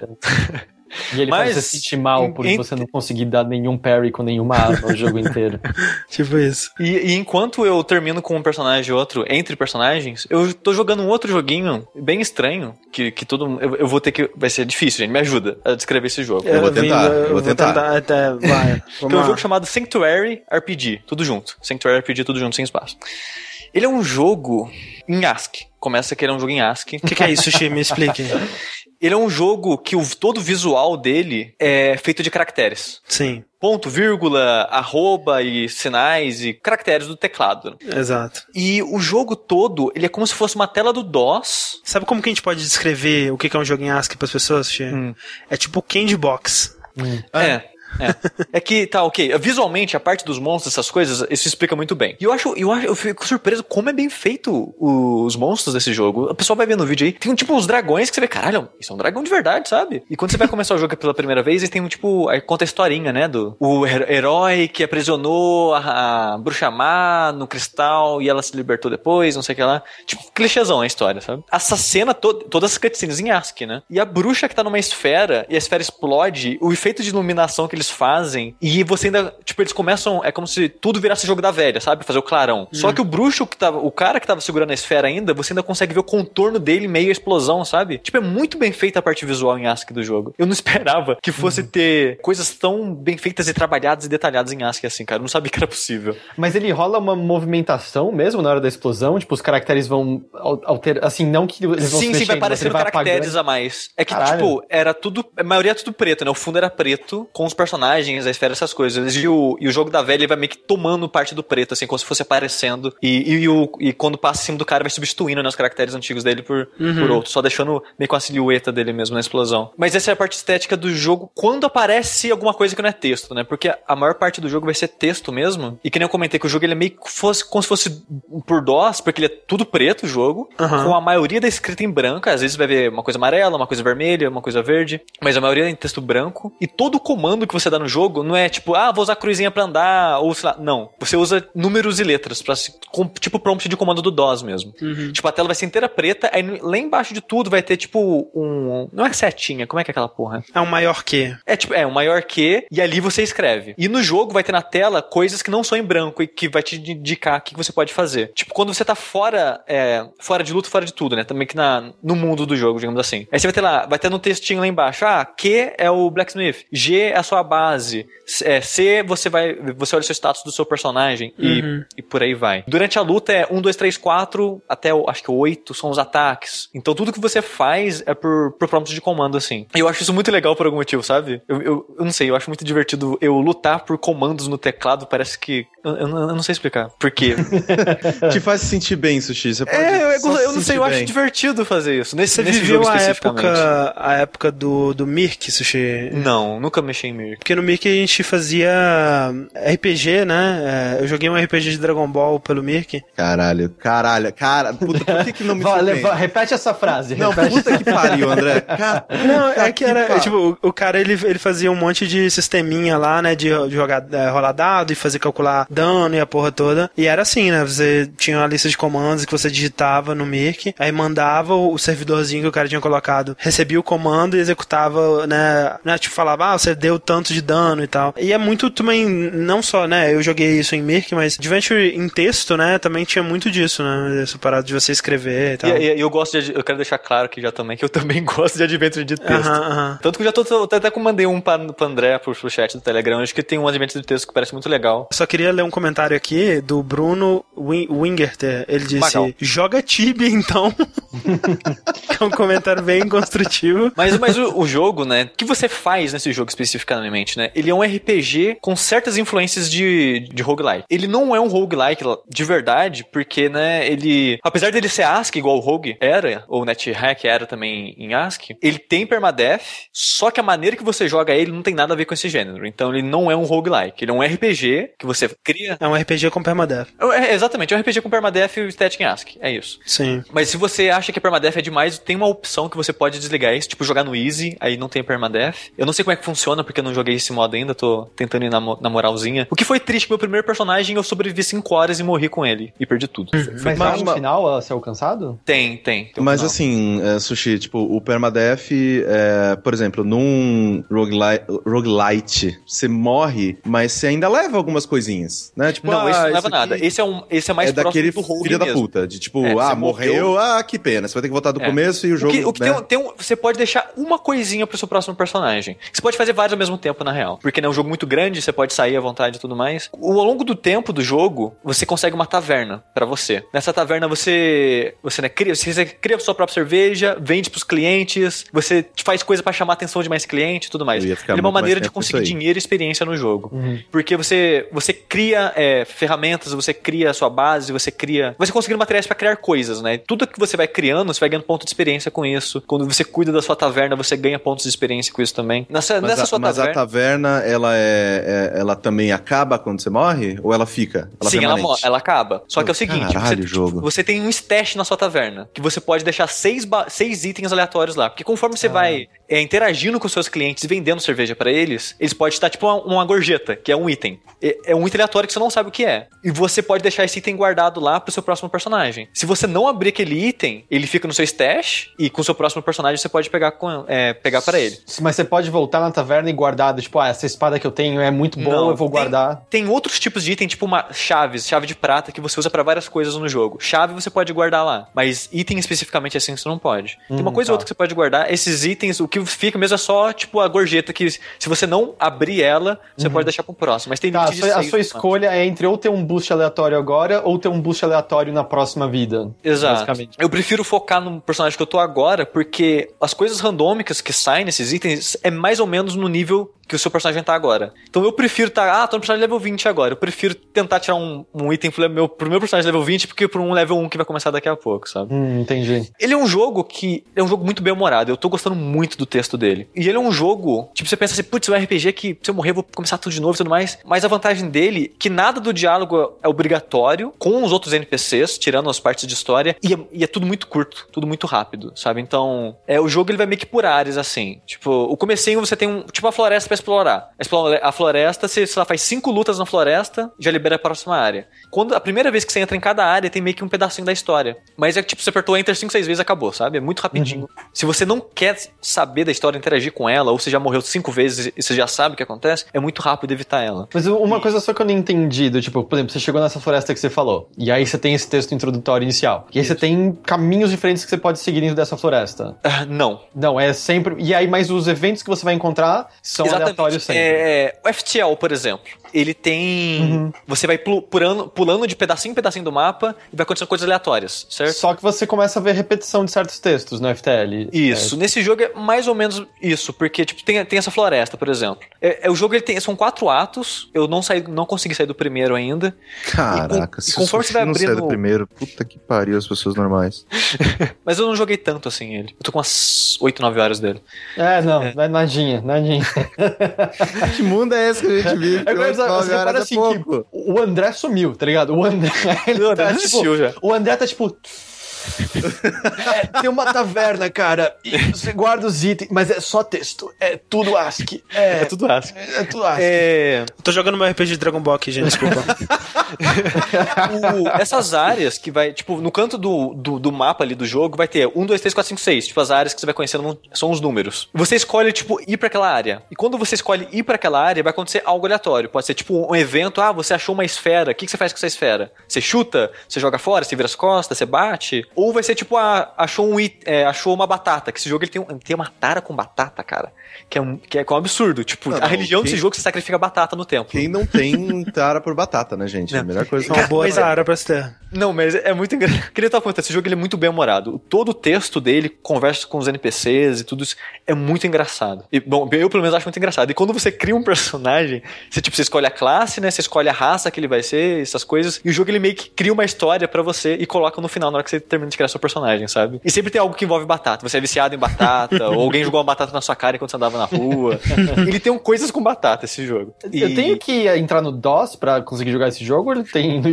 Não, não, é ele, tá, ele tá no Steam de boa. Ok. né? Ele não, não- ele só, só tem cara de DOS, né? É, o combate, fala rapidinho do combate desse jogo, ele não tem nada visual, né? Você. Quando você entra na luta, aparece né, o, o ASCII do monstro. Tem até lá. Esse monstro, ele tem. Ele é desse tipo e desse tipo. Aí embaixo sempre tem uma dica. Ah, person... monstro que é desse tipo, ele faz você sangrar cada ataque. Ou o monstro desse tipo defende muito. E o combate desse jogo, eu nem vou falar tanto dele, que é muito. Ele é complexo de explicar, porque ele tem muitos elementos. Sushi, eu tô olhando aqui a tela do jogo, eu tô ficando muito tonto. Mas, mas só que você jogou duas lutas, já fica natural pra você, sabe? Aham. Hum. É que ele, ele funciona por um esquema de combo. Porque, tipo, a- você tem ataque nos números e do 1 a 4 são ataques normais. Depois que você vai, conforme você vai ganhando leve, você vai ganhando ataques especiais no 5, 6, 6, 7, 8. O 1, 2, 3 é o combo, o 4 é sempre cura. Então, se o inimigo te deu qualquer status negativo, qualquer status negativo, o 4 cura esse status negativo e enche um pouco da sua vida. Você deu o ataque 1, você tem que dar o 2 pra continuar o combo, depois o 3. Aí, enquanto tipo, eu dei o, ataque com 1, o ataque com 2, isso o jogo substitui o 1 e o 2 com movimentação. Então, se o inimigo ele tá. Se o jogo vai lá, o inimigo tá carregando um ataque, você tem que se movimentar para sair da frente do inimigo. Ah, o inimigo tá defendendo, você tem que usar a movimentação para ir pra lateral dele para te quebrar a guarda dele. Então, tem vários pequenos detalhes assim. Ele é punch out também, é isso? Ele tem Punch out esses- em turno. Ele tem vários pequenos detalhes que é chato de explicar aqui, mas quando você tá jogando, você jogou duas lutas e fica natural pra você, sabe? Uma uma coisa que eu não entendi, por que, que eu não iria querer sempre dar os quatro combos de uma vez? Porque você morre com uma certa facilidade e você tá Aham. sempre querendo usar o 4 pra encher sua vida, e toda vez que você enche sua vida, quebra o seu combo e volta do 1. E quanto mais sobe o combo, mais dano você causa. Você vai enchendo uma barra de rage que você Tá. pode. Você. Tipo, você vai. Pra cada combo que você vai fazendo, você vai ganhando um ponto nessa barra de rage. E tem uma hora que você pode usar o R, que é o seu Ultra. Tá. Eu, claro, E claro então- que tem um ultra, eu devia. É claro, é que nem o punch out, né? Que quando você, você aperta o, o Y, né? Tipo, é pá, pá, pá, pá, pá, pá, pá. Exatamente. Então a ideia é você balancear a sua barra de vida com o máximo que vo- você conseguir sem precisar se curar. Porque quando você se cura, você perde sua barra inteira de outra. Tá, entendi. Então você tem esse balanceamento com a sua vida, o status negativo que o time inimigo deu bleed em você. Você, caralho, então eu vou tomar mais dano por turno, porque além do dano dele, eu vou perder uma porcentagem por causa do bleed. Sim. Quantos ataques eu consigo dar mais antes que ele me morra? Porque tem que lembrar, é permadeath. Ele te morra? E- e- Você morra. Ok. Então você tem que lembrar que é permadeath. Então você tem que balancear, né, o seu ultra com a sua barra de vida. quando você quer- Então é tem meio que um management ali, tem, tem um- uma estratégia nesse combate, sabe? Mas é muito Entendi. dinâmico, sabe? O combate é muito rápido pra quando você já tá acostumado a estar jogando. Tipo, não dura 5 segundos o combate, sabe? Tirando com o chefe que acaba ficando mais longo. E, e- e as pessoas devem estar achando estranho. Cara, por que você tá jogando esse jogo? Não, O que se que te perguntaram aqui no, no chat se ele tem, se ele roda em 4K. Não na placa AMD, tá? Com incompatibilidade. É, Incompatibilidade, tá A foda. Só roda a 15 frames. Mas é aquela parada, né, cara? Você tá rodando no PC do sushi, cara. Roda é, é, numa não, é- calculadora, brother. É o que que. Tipo assim, né? Você é, pergunta assim: Sushi, seu PC tá meio ruim, né? Que jogo que tá rodando? Aí você mostra esse jogo. Aí é isso aí mesmo que tá rodando. Mas esse jogo pode parecer estranho, e realmente não é um jogo estranho, eu não vou, Mas não vou só tirar divertido. isso. Mas eu tô achando divertido porque quando você tá fora do combate, você tem todo esse. é, o management do seu personagem. Você tem a sua taverna pra cuidar, você tem sua base pra você dar upgrade na sua casa com os materiais que você consegue, você ficar criando armaduras novas. Ele tem uma parte de adventure também ou não? É tipo, tipo você explora os lugares por texto, conversa, esse tipo de por coisa? texto, não. O que acontece, que nem eu falei, você, você frequenta esses lugares escolhendo os números, né? E toda Aham. vez que você vai nele, opções, acontece né? É, toda vez que você vai nele, é uma coisa aleatória. Pode ser uma luta, você pode achar uma dungeon nele, você pode achar um NPC, você pode achar um item, você pode achar várias coisas. Entendi. Mas a, a exploração do local em si é basicamente ah, eu quero pra floresta, aperta um enter. e acontece algo. E quando você acha dungeons, o que acontece é que tipo, o jogo te dá tipo seis áreas dessa dungeon pra você olhar. E aí você vai achar um chefe, no mar você vai achar um chefe, no mar você vai achar um item, no outro você vai achar um evento específico. E que nem eu comentei do humor do jogo, tem um evento que você acha uma parede de água. E o jogo te dá opções, tipo, virar as costas embora, bater na barreira de água, tentar atravessar correndo, e um é jogar mais água nela. E a primeira vez que eu encontrei um que eu fiz, eu cuspi. Jogou Eu colo- eu coloquei a opção de jogar mais água, ele falou que eu cuspi na barreira, a barreira ela se sentiu overwhelmed pelo meu cuspe e foi embora, sabe? Então, Mas não é sempre água que isso vai demais. acontecer, certo? não, não, eu já encontrei essa barreira de novo, eu escolhi jogar mais água e não deu certo. Então é Tá. meio aleatório, assim, sabe? Uhum. Mas o, o gostoso desse jogo, eu tô achando gostoso essa progressão de eu cuidar da minha cidade. O combate, eu tô achando que é. Ele, ele é, ele é rápido, mas tem uma estratégia divertida o suficiente. E o humor do jogo eu tô achando muito interessante, sabe? Porque ele é um medieval e do nada você começa a achar robô. E os caras agem da maneira mais natural do mundo, sabe? Mas é tipo um medieval que do nada começa a ter robô e ser cyberpunk não faz sentido, sabe? Então o universo dele é muito louco, é tudo, tudo em prol da, da piada que ele tenta contar ao longo da história. E eu tô achando toda essa progressão da história divertidinha, engraçadinha e cuidar das coisas, sabe? Então, eu tô achando um jogo bem legal. Sushi, o Pietro Froda perguntou se os gráficos vão vir em DLC. E o Shirokaze perguntou como você senta na Bonfire nesse jogo. Mas, Sushi, é uma parada que alguém tá falando ali. Ah, Mas aí tem que fazer a comparação com o Dark Souls, né? Porque todo mundo sabe que o único jogo que o Sushi gosta dessa vida é Dark Souls. É um jogo que, assim como o Dark Souls, você tem que preencher as coisas com a sua imaginação. Você tem que preencher as mas nesse lacunas. você tem que preencher muita coisa. Você imagina se o Dark Souls é alguma coisinha do lore ali que você não viu. É, você preenche, o Dark Souls você preenche a história pelas É. entrelinhas, né? Esse jogo Mas, assim, você eu- preenche. Mas eu acho que tem algo a se ganhar com isso, sabe? Porque algo mágico que tinha na época de Nintendinho, por exemplo, é que como o gráfico não era perfeito, você, na sua mente, você criava os detalhes daquele gráfico na sua mente. E sempre quando você vai jogar, hoje em dia, putz, era mais bonito na minha cabeça, porque você criava esses detalhes na sua cabeça, né? E esse jogo você não tem opção a não ser criar todo o mundo dele dentro da sua cabeça, sabe? Então Daqui eu a acho que 20 tem algo anos, legal quando nisso. o Sushi falar dele, vai ter até gráficos. Vai ver assim. Mas, sabe assim, é, tipo, a gente tá brincando com sushi e tudo, mas tem alguma coisa muito mágica em RPG de texto pra mim, cara. Né, pelo menos os poucos que eu joguei e tal, que eu realmente fiquei, né, muito é, louco neles, né? Sei lá, o próprio. É que eu não, eu não gosto de falar muito dele, porque eu não gosto de dar muita informação pra quem não sabe que, é- qual que é, né? Aquele jogo que todo mundo fala que, é, que vai ter o 2 e ninguém vai saber que é o 2. Como que é o nome, gente? Frog Frog Fractions. Fractions. Frog Fractions, né? Que É esse tem aquela aqui. tem até, Pode é, ser, pode tem ser. aquela parte de RPG de texto que eu, eu achei muito legal. Uhum. Assim, tem alguma coisa em RPG de texto que me encanta de um jeito que ele me oferece os melhores gráficos que eu- qualquer jogo pode oferecer, porque os gráficos estão na minha cabeça, na minha cabeça eles são foda. Então, eu, eu não sei, assim, tem alguma coisa que, é, que me chama muito em RPG de texto, ou até o próprio, é, esses jogos de, de ESC e tudo mais, tipo, é, ele, ele te oferece pouco e você completa, e tem algo de charmoso e de...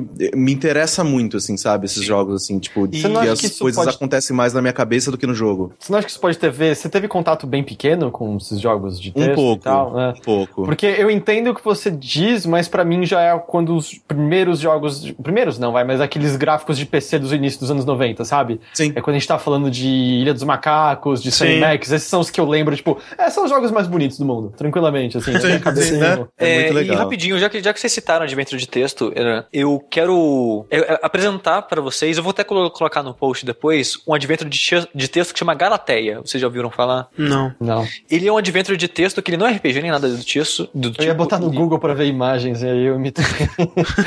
Ele é basicamente você entrando num museu E tem uma estátua que chama Galateia. E o adventure de texto é sobre você observando essa estátua, que você depois descobre que é viva. É como se fosse uma parada meio cyberpunk, sabe? É como se fosse um android que tá em exibição, sabe? Olha esse android como ele é bonito e tá para exibição, sabe? Uhum. Então ele é um ser vivo que a função dele é tá ali parado para sempre. Então você, tipo, explora o lugar, bate papo com ela e tudo mais, aí acaba, sabe? Então é basicamente você conversando com ela, o adventure de texto. Eu acho ele muito, muito, muito divertido. É curtinho, sei lá, 30 minutos você deve terminar ele, menos. E eu acho que ele é um bom exemplo de como esse tipo de, de mídia, ele consegue contar histórias interessantes e que te prende, sabe? A gente teve a ressurgência disso com Twine, né? Twine Sim, conta... Twine, total. Tipo, eu lembro... Vocês chegaram a ver o... Ah, quem que foi? Acho que foi a, a Merit Culpas que fez um, fez um Twine sobre... é, acho que chama Muffin, o, o ato. Vocês, vocês chegaram a jogar isso? não. Que, ah, ok, se eu tô falando a palavra correta, todos os homens, os nossos escrotos eram pra cima antes da puberdade, certo? Ok, foi mal, eu entrei nesse assunto, tá?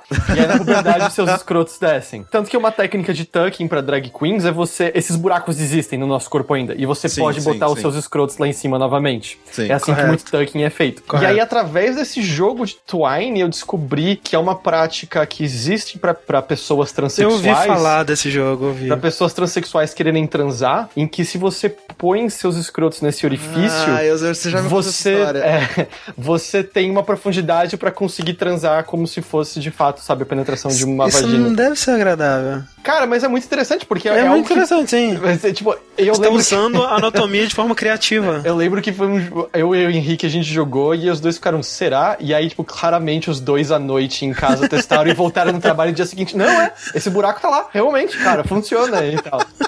É...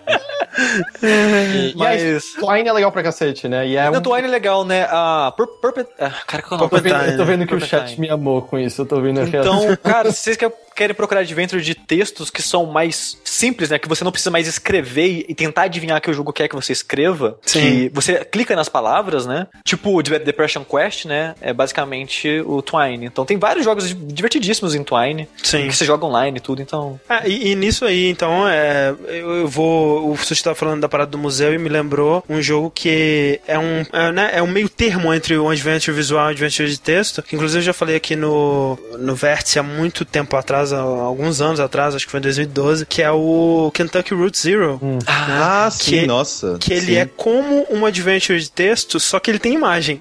mas é porque é estranho falar isso, mas é porque assim, se não tivesse a imagem, ele ainda funcionaria, porque tudo nele é descrito. Você não tem que digitar nada, mas é como se você estivesse lendo uma aventura e tal. E é muito interessante porque às vezes, especialmente na- nas partes que você tá no seu caminhão, né, é, dirigindo pelas, pelas rodovias e tal, você para numa cidadezinha ou num, num- sei lá, eu lembro agora, por exemplo, uma loja de iscas, né, que você para no meio do caminho. E aí ele, ele te mostra só o visual da, da estrada, né, e te fala, você entrou na loja de iscas. E aparece um textão descrevendo a loja de iscas e tudo que você tá vendo. E com efeitos sonoros, né, você vai ouvindo os barulhos também. Então é tudo muito bem feito, assim. Então ele usa muito disso de é, elementos de adventure de texto. É um, um jogo foda, cara, que eu tô só esperando mesmo sair o, o quinto episódio aí. Tem que acabar, eu tô, tô maluco, assim, eu joguei os... Na, na verdade vai sair o quarto agora, né? Tem que sair o- mais uns 5 né? anos pra sair o quinto. Eu, eu Eles joguei os dois a primeira primeiros. imagem, né, agora. Tipo, Isso, é.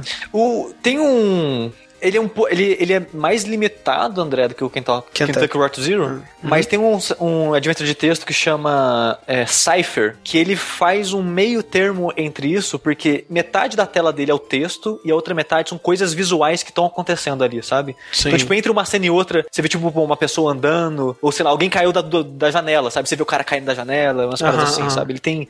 É bem limitado esse visual dele, a maioria, a maioria das vezes é estático, pra ter uma ideia do que, da cena que você tá, mas né, ele também ele fica meio termo entre isso. É Cypher é um adventure de texto cyberpunk, então pra quem gosta da temática, fica a dica também. Eu, eu imagino que vocês devem ter visto, mas se você pira nisso, existe um site que agregou uma quantidade absurda de jogos que eram adventures em texto e alguns com começo de imagens de Mac. E ele cria é um emulador de Mac que você tem até que montar os CDs nele e tal. Quem usa ele bastante, ali Alexander tem uma série de lo-fi let's plays e tal que ela usa isso. É totalmente gratuito, é legal. E cara, você consegue, são é muito impressionante ver quantos desses adventures adventure de texto antigos possuíam mecânicas que eu não tinha ideia, assim. Existem mecânicas de passagem de tempo, de terremoto que muda Caraca. o layout em volta de você. Claro, muda no texto só, mas Aham, sim. é, existiam coisas dinâmicas ali que eu, eu nem imaginava que eram implementadas em, em jogos ah, dessa época. São bem interessantes. Eu não lembro exatamente o nome do site. Deixa eu ver se eu consigo descobrir. Mas é, olha só, rendeu uma conversa interessante no final das contas.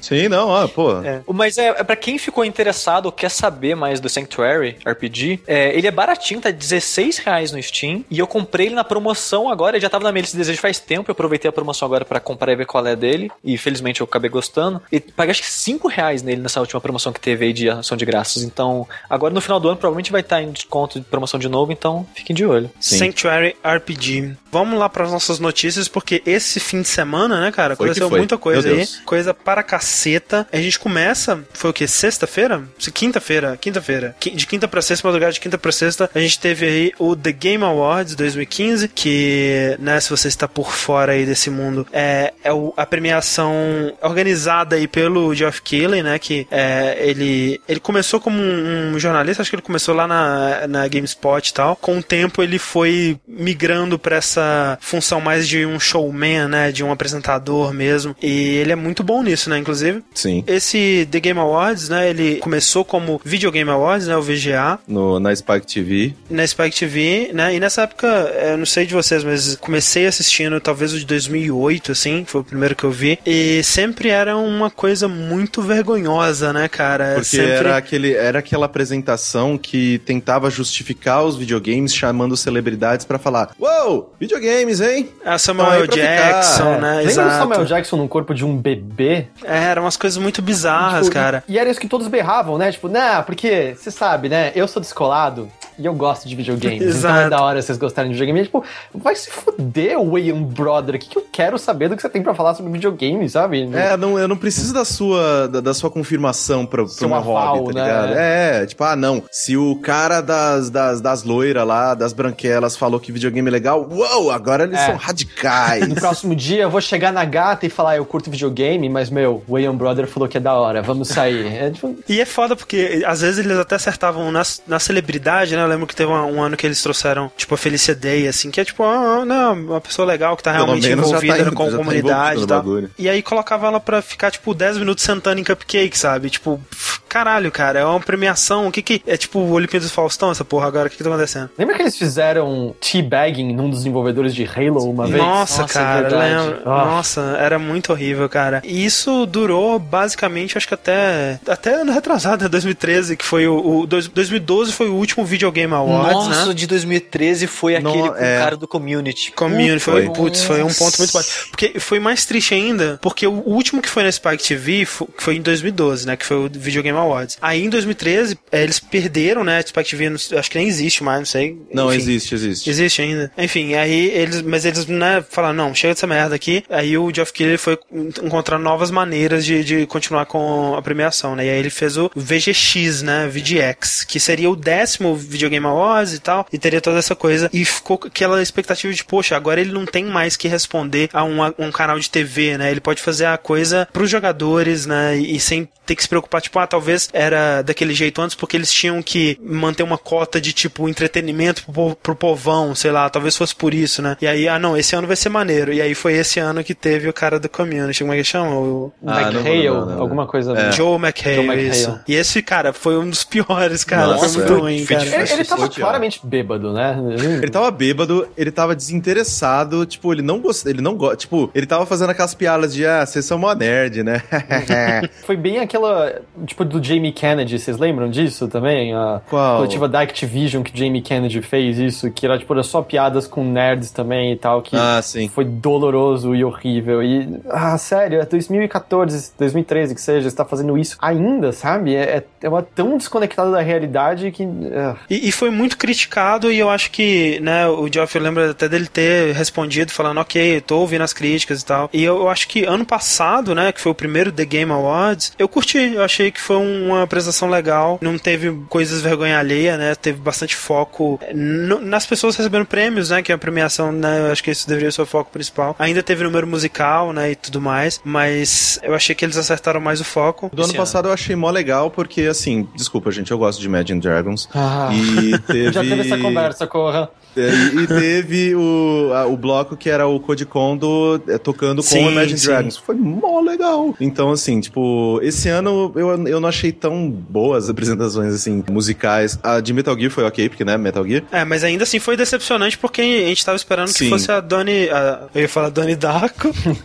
A Dona Burke. deformado lá. É, a Dana Burke. Mas o segundo, que foi do. Como que é o coelho? O nome do coelho? É o. É, Donnie Dead Darko, não, mentira. É o. É Dead o Mouse?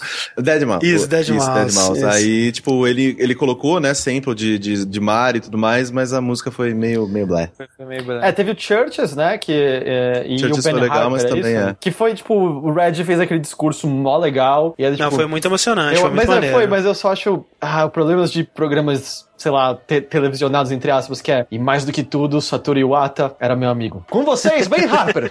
Exato. sabe, tipo, é meio. ah, dá um 10 segundinhos de silêncio, assim, alguma coisa, sabe? Mas é, eu achei, eu achei que eles fizeram bem. Assim, ainda foi, foi maneiro terem dado esse tempo, né? Assim, esse. Vamos, ok, vamos homenagear o Satoru Iwata, É, que e achei esse maneiro. ano, assim, teve coisas bem legais, assim, que você geralmente não veria com tanto foco, tanto, né, essa homenagem do, do Iwata e tudo mais, e também a, o, o motoboy da treta, né, que Exatamente. foi, foi um negócio, assim, que eu falei, meu Deus, o que tá acontecendo? Não, isso aqui é piada, né? O Metal Gear 5, né, ele tava concorrendo em várias categorias e ganhou é, melhor jogo de ação e aventura, né? Inclusive apresentado pelo Mark Hamill, que ficou muito triste de não ter sido ele que ganhou. No- quer dizer, não, não ele, né, o Batman, no caso. E aí, depois que rolou, né, a premiação, o Jeff Keighley, ele chegou lá e falou, gente, é, tem uma coisa pra falar aqui, né? Kojima, ele tá assistindo a gente agora lá no Japão, ele queria muito estar aqui, mas o advogado da Konami impediu que ele viajasse pra receber o prêmio, né? E, e aí todo mundo vai, ô, bu, tal, e só, só isso, né? Só, só soltou a treta Eu- assim eu- e foi embora. eu- tanto que, né, se você for acompanhar a nossa transmissão ao vivo, que tem aí gravada no nosso canal,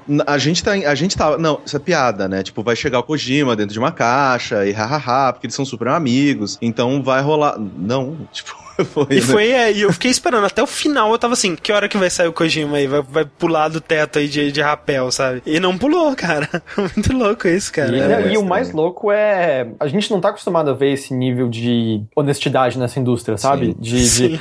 É, tudo bem que isso É que pode foi com a ocorrer. Konami, né, cara? Isso, falar, isso pode É acontecer fácil porque bater na Konami hoje em dia. Acabou a Konami, certo? Konami não é mais um estúdio que importa a ninguém. É, tipo, como, como pr- pra indústria de videogames que a gente gosta, Konami não existe mais. Então, É. dane-se que ela bote alguém numa lista negra, não converse mais. Mas mesmo assim, você não ouve esse tipo de, de coisa franca ali no, num palco. Porque claramente era, era o Killy mandando a Konami se fuder. Era essa a Sim, mensagem, era isso. É, porque a- foi a gente- meio que soltando a comunidade de gamers, né, jogadores e tal, em- é, contra a Konami ali, né? Meio que falando. E a gente fala isso meio brincando, mas eu realmente acredito que ele e o Kojima são. Muito tem um nível de amizade São, entre é. eles, sabe? Eles então, eu, isso que ele fez, ele fez, tipo, não, tá, ok, o Kojima não, o Kojima não vai poder vir? Beleza, então, então toma, sabe? mas se, tipo, se fosse outra pessoa, ele não ia tomar essa atitude, atitude eu imagino, sabe? Sim, é. É que nem a gente falou, né? Tipo, a Konami hoje em dia ela é um alvo tão fácil que.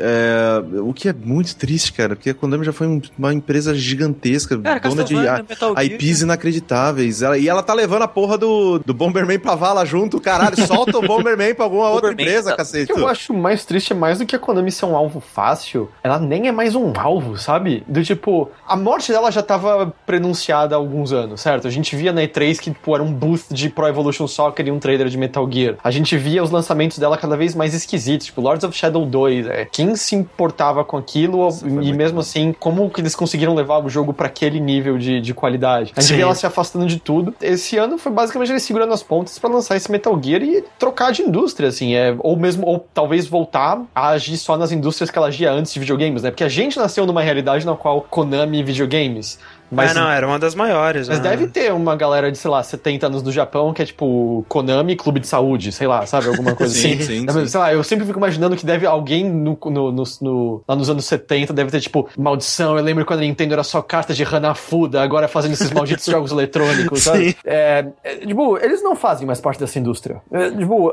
Konami acabou como, como nome. eles tentam o que talvez dê mais raiva nessa, nessa coisa toda é essa coisa deles ainda estarem ativos em redes sociais e falando não, é, né, os PRs estão lá falando não, é, é, a gente vai trazer é, Metal Gear ainda, estamos trabalhando no próximo grande título da franquia Metal Gear e, e essa coisa E toda. espere pra jogar no seu, no seu iPhone. É, Não, se for no iPhone ainda estamos no lucro, tá no lucro, né? Porque Provavelmente vai ser o gente. patinco, né? Mas é. E essa coisa toda, assim, é, a falta de clareza, né, dessa situação toda do Kojima é muito do que deixa a gente frustrado, né? Porque, ah, o Kojima foi demitido. Não, ele tá só de férias, gente. Não teve festa de despedida, não. é, Fiquem as fotos da tranquilos. festa de. As, nem as fotos da festa foram ó, ficaram ótimas ponto .exe. tipo, não, gente, isso aí não, não- nunca aconteceu. Tipo, ó, eles estão com um copinho de plástico, cara. Vocês acham que a gente ia deixar eles fazer a festa de despedida E do Kojima com um copinho de plástico? Eles ferraram porque foi o Simon Parkin que escreveu aquela matéria. E, tipo, o Simon Parkin é provavelmente o maior jornalista de games da atualidade. E ele pesquisa e ele sabe o que ele tá falando. É, ele não tá fazendo nas coxas, né? E é bizarro, porque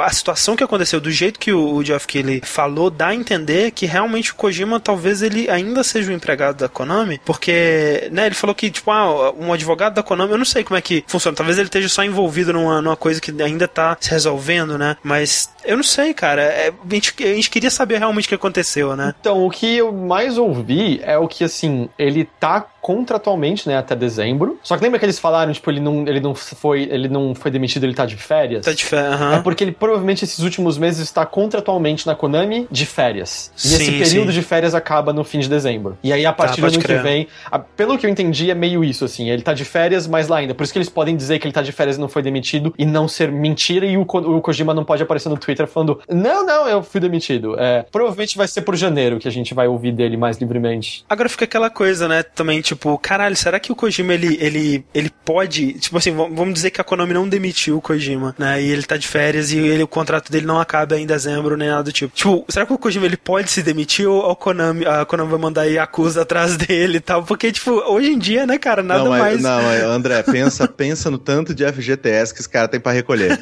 pensa no dinheiro de 20 e tantos, quase 30 anos de empresa que esse cara vida tem. inteira, né, cara? a Puta carreira que dele pariu. começa e termina na Konami. é O lance é só que eu não sei, até, desculpa pegando a brincadeira de maneira um pouco mais séria, mas eu não entendo nada de leis trabalhistas do Japão, porque quando a gente leu aqueles relatos da Nikkei sobre o, o estado de trabalho dentro da Que o Konami, cara é, que foi tirado como do é que não há uma pra- lei trabalhista É. pra, tipo, oh, ele me transformou em, em- em faxineiro? É, O que que tá acontecendo aqui? Porque É, não, aqui... tipo, a, a paradinha de honra no Japão, ela, ela, ela vai, mas ela devia isso até um certo ponto, né? Até o ponto que você é um programador que tá sendo obrigado a trabalhar como segurança da parada, né? Realmente tinha que ter alguma coisa aí protegendo esse pessoal, né? E, e parece que não tem, é bizarro isso. Porque é, É, muito porque louco, eu também- sei que aqui não rola isso, certo? Tipo, Não rola, empresa não, não. CLT não pode diminuir seu salário e tal. Eu não sei qual é o paralelo que tem lá, sabe? Não, será que não tem sindicato, não tem nada protegendo esse É pessoal? porque é uma né? coisa muito louca, né? Porque também lá no Japão tem toda aquela ideologia de tipo de você é grato à empresa, você é fiel à empresa. E aí, tipo, eu não sei até que ponto, tipo, os caras estão segurando o Kojima com só canetada, ou até que ponto eles estão segurando o Kojima pela tradição japonesa mesmo, de tipo, ó, você tá nessa empresa há 30 anos e, tipo, vai poder te fuder um pouco antes de você sair, você vai ter que ficar, tipo, balançando a cabeça e falando obrigado, porque a gente te deu teto, te deu verba, te deu casa por 30 anos.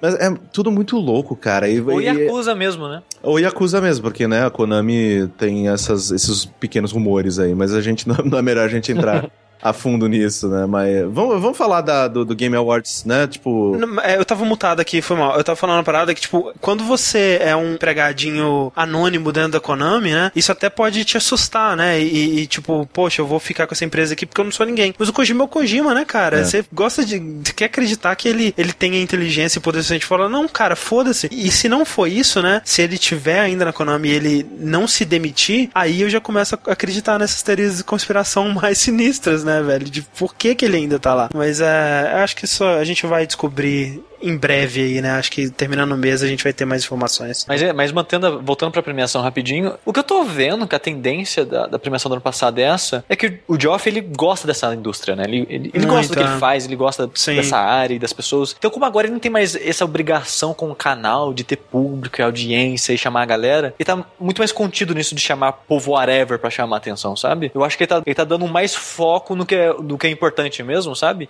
E, a- Sim. e até os resultados dos jogos premiados e tudo mais, eu achei que foi ok, não, né? Foi, foi Sim. bom, sabe? Porque o, que eu vejo, eu, eu não sei, as pessoas já têm uma algeriza muito grande com, com essa premiação e com ele, de modo geral, por ele ser o, o bastião disso, sabe? Eu Ele- acho que ele mereceu um pouco ao longo dos anos também, né? Sim. É, pelo, Você acha? pelo, pelo, pelo, pelo Video Game Awards, né? é, especificamente. Claro que, tipo, não, não, não dava pra colocar toda a culpa é, nele, mas acabava que ele era a cara, que as pessoas apontavam sim. e falavam, olha, é culpa sua que essa merda tá assim, né? É, então, porque a impressão que eu tinha era justamente isso. Ele era, ele era a cara, só que ele era a cara que amava videogames e tava lá pra tentar fazer o melhor possível e tal. Mas, mas isso a né? gente vê, né? Acho que o povão geral, assim, que talvez não, não conseguia Não, é que separar ah, as coisas. eu, eu odeio essa É que- expressão. Mas assim, eu acho assim, quem não acompanha tanto a indústria. Exato. E aí vai, assiste aquela premiação. E ah, esse cara é o host, tipo, t- meio que, que acaba, tipo, juntando, né? Tipo, não, não, não entende que, ah, não, o Spike TV é canal de televisão, tem que chamar, né? Tipo,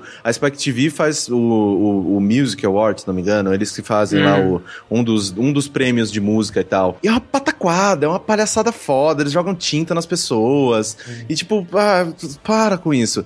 E aí você vê que, tipo, que nem a gente, a gente tava falando, o Geoff Keighley, ele é o cara que tá tentando. E ele tá tentando desesperadamente. Só que às tá vezes uma tentando- pessoa que não tá por dentro, olha É. aquilo e fala, pô, que bosta, cara. Você, tá, você podia tentar mais, né? E, e ele tá tentando isso com todas as forças dele. Tipo, ano passado ele colocou o bolso dele pro evento acontecer. E ele falou: se isso aqui não der certo, acabou, sabe? Já era. Ele ia E- sair dessa área e deixar quieto. Mas eu, eu consigo ver que ele realmente ele não faz isso porque ele quer rico, quer ser rico, Porque eu não acho que isso vai deixar ele rico, sabe? Acho que ele já é rico até, na real. Eu então- não f- faço ideia. Mas imagina que ele tenha dinheiro. Mas. Ele isso. Eu, eu, eu, pelo menos, a percepção, a percepção que eu tenho de acompanhar a carreira dele e tudo mais é que ele realmente gosta disso, de estar fazendo isso. E que tenha esse tipo de espetáculo, sabe? Porque, querendo ou não, ele tá começando a caminhar mais pra celebrar o que importa, né? Que são os jogos, as pessoas que fazem ele. Até o Greg Miller, Sim. ele fez um discurso muito importante, Sim, né? ótimo. De falar do desenvolvedores de modo geral, né? Não só o, o, o cara, sei lá, o Neil Druckmann, O que é a dublador, né? projeto, sabe? É, e tal. Todo o cara que tá fazendo um trabalho braçal lá e programando e fazendo as porra toda, o cara que tá fazendo o braço do, do personagem mexer. Então. O, é, total, o que você falou, Sushi, você tava, tava falando antes da, da liberdade que ele tem com esse formato novo, é que é só quando ele se desvencilhou totalmente da televisão que a gente pode ter, por exemplo, uma homenagem a Roberta Williams, sabe? Sim, É, Sim. Ah, incrível. E, e o, o, o esquisito é assim, eu acho que a gente às vezes esquece que, tipo, a gente aqui conversando, o pessoal acompanhando no chat, nós somos aficionados por videogames, nós interessamos, nos interessamos por saber quem faz os videogames, qual a história dessas pessoas, o que as move. Mas num programa, num show desse, do, tipo, a, a indústria dos videogames não é feita de celebridades como Hollywood, sabe? Você não tem os atores aparecendo lá em cima. E é provavelmente, mesmo hoje em dia, desvencilhado da TV, é provável que muita gente não tenha ideia de quem era Roberto Williams. E, cara, provável que muita gente nem sabia quem era Satoru Iwata quando o Red tava falando lá em cima, porque é uma figura alheia. Eu tava lá Total. pra saber os novos jogos. E, isso é interessante. Meu único problema com a premiação em si é que é um programa de premiação. E não existe coisa mais chata do que programa de premiação.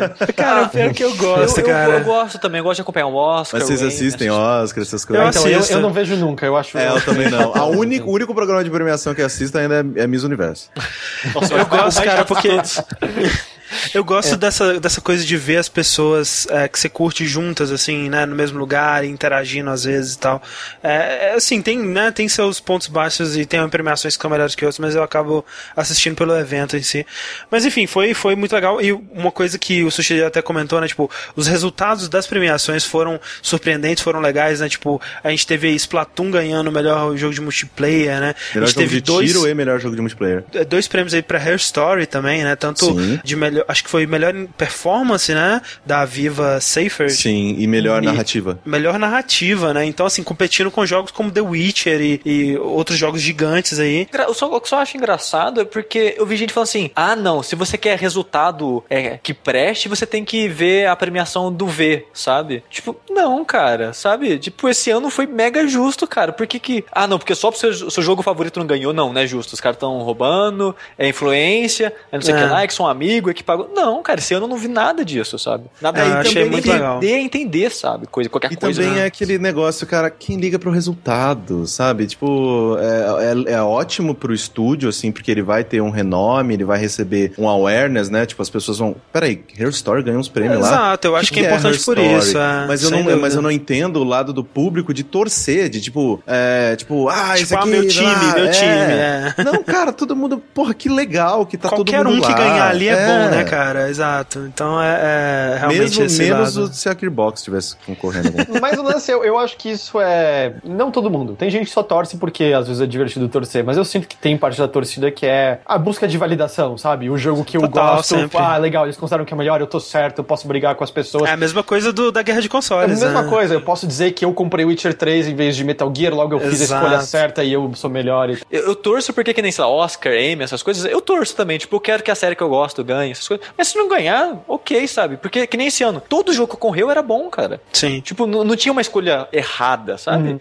Então, Tipo, sei lá, Bloodborne, o jogo favorito, não ganhou nada? Ok, cara. Mas Restore mereceu na parte que ganhou, o Witcher mereceu o que ganhou, o Metal Gear mereceu o que ganhou, sabe? Porra, justíssimo, cara. Foda-se, meu jogo favorito não ganhou, sabe? É, exato. É, legal ter ver o- o- outros jogos bons recebendo reconhecimento também. E também uma parte muito importante, né, do The Game Awards são os World Premiere, né? Sim, são... que esse ano foi meio fraco, né, nesse aspecto. De- Desde que virou The Game Awards ficou um pouco mais fraco, né? Mas- Ano passado teve a revelação do jogo do Robert Bowling que foi cancelado dois meses depois. É verdade. Exatamente. Aquele de, aquele de primeira pessoa, que era o Sim, conhecido como o primeiro jogo anunciado para PlayStation 4 e Xbox One. Ah, é verdade, Sim, foi mesmo, junto muito com tempo um jogo atrás. Pode companheiro pro Uia, cara. Caralho, você vê a época, né? O VGX teve bastante coisa legal, né? Que teve o, como é que chama? No Man's Sky, né? Uhum. Foi anunciado lá. Mas sim, é, eu acho que de modo geral, né? é, acho que não é, não é coisa do Game Awards, né? Mas acho que de uns anos pra cá, as empresas elas estão dependendo menos de eventos dos outros pra fazer grandes anúncios, né? Elas estão. Mas eu total acho que quando era na televisão existia, nem que,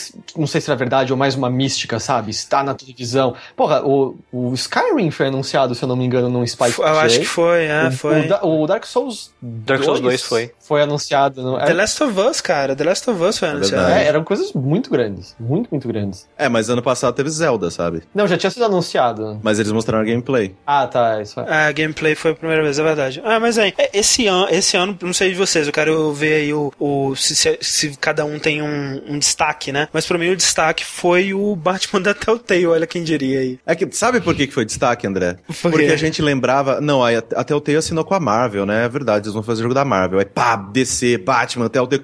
Ele também? Tipo, eu não, não lembrava. E, e foi louco porque a gente tava assistindo e eu tava assim, caralho, Batman da Telltale, que porra é essa? O pessoal, né, tá, tá né, ligando foda agora é tudo da Telltale, nada a ver Batman da Telltale. E até comentei sobre isso, né? E aí, conversando com, com a Rainha, com o pessoal, é, eu percebi que, não, cara, Tem potencial pra Telltale cacete. tem muito potencial. Me lembra muito, tipo assim, o, o meu jogo favorito é. É, depois do Walking Dead, que foi aquele coisa seminal, mudou pra caralho a parada.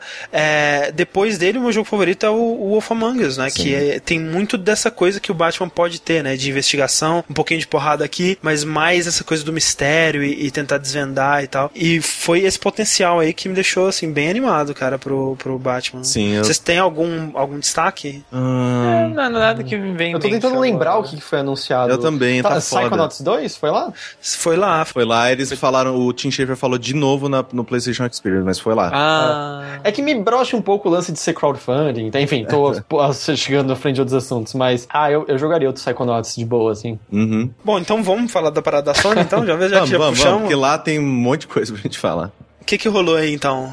É, no sábado, né, na nossa tarde aqui, né, começou às quatro da tarde, Uhum. é, a PlayStation Experience, que é basicamente o evento da Sony para falar deles mesmos e, de- e celebrar o ano da Sony, porque agora eles estão na frente, né, e tudo mais. E pra puxar Então- o fanboy, né? Pela... É, É, tem exato. muito o que celebrar e tem mesmo, tipo, tem que comemorar mesmo o sucesso e que E consoles pra, ainda existem. que, e pra que dividir espaço com todo mundo na E3, né? E aí, é, eles né, fizeram um evento e teve bas- assim, o que, eu, o que eu senti falta, que nem a gente conversou durante a transmissão também, foram mais, né, jogos grandes da própria Sony, né? Tipo, a gente tava esperando, eu pelo menos tava esperando, pô, tá, é, é hoje que vai rolar God of War, né? Não, não é.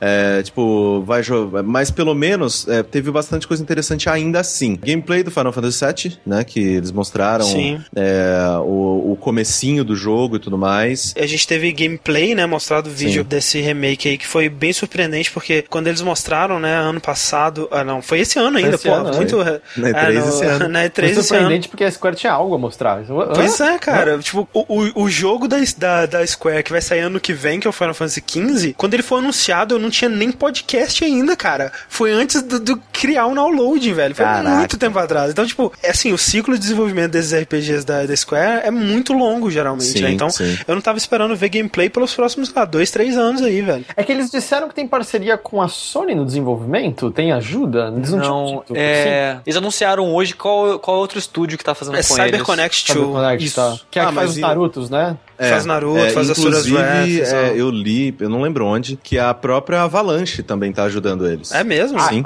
Ah, Avalanche Studios? Peraí, Sim. Avalanche é só- é só pra combinar com Avalanche, que é o nome dos mercenários. né?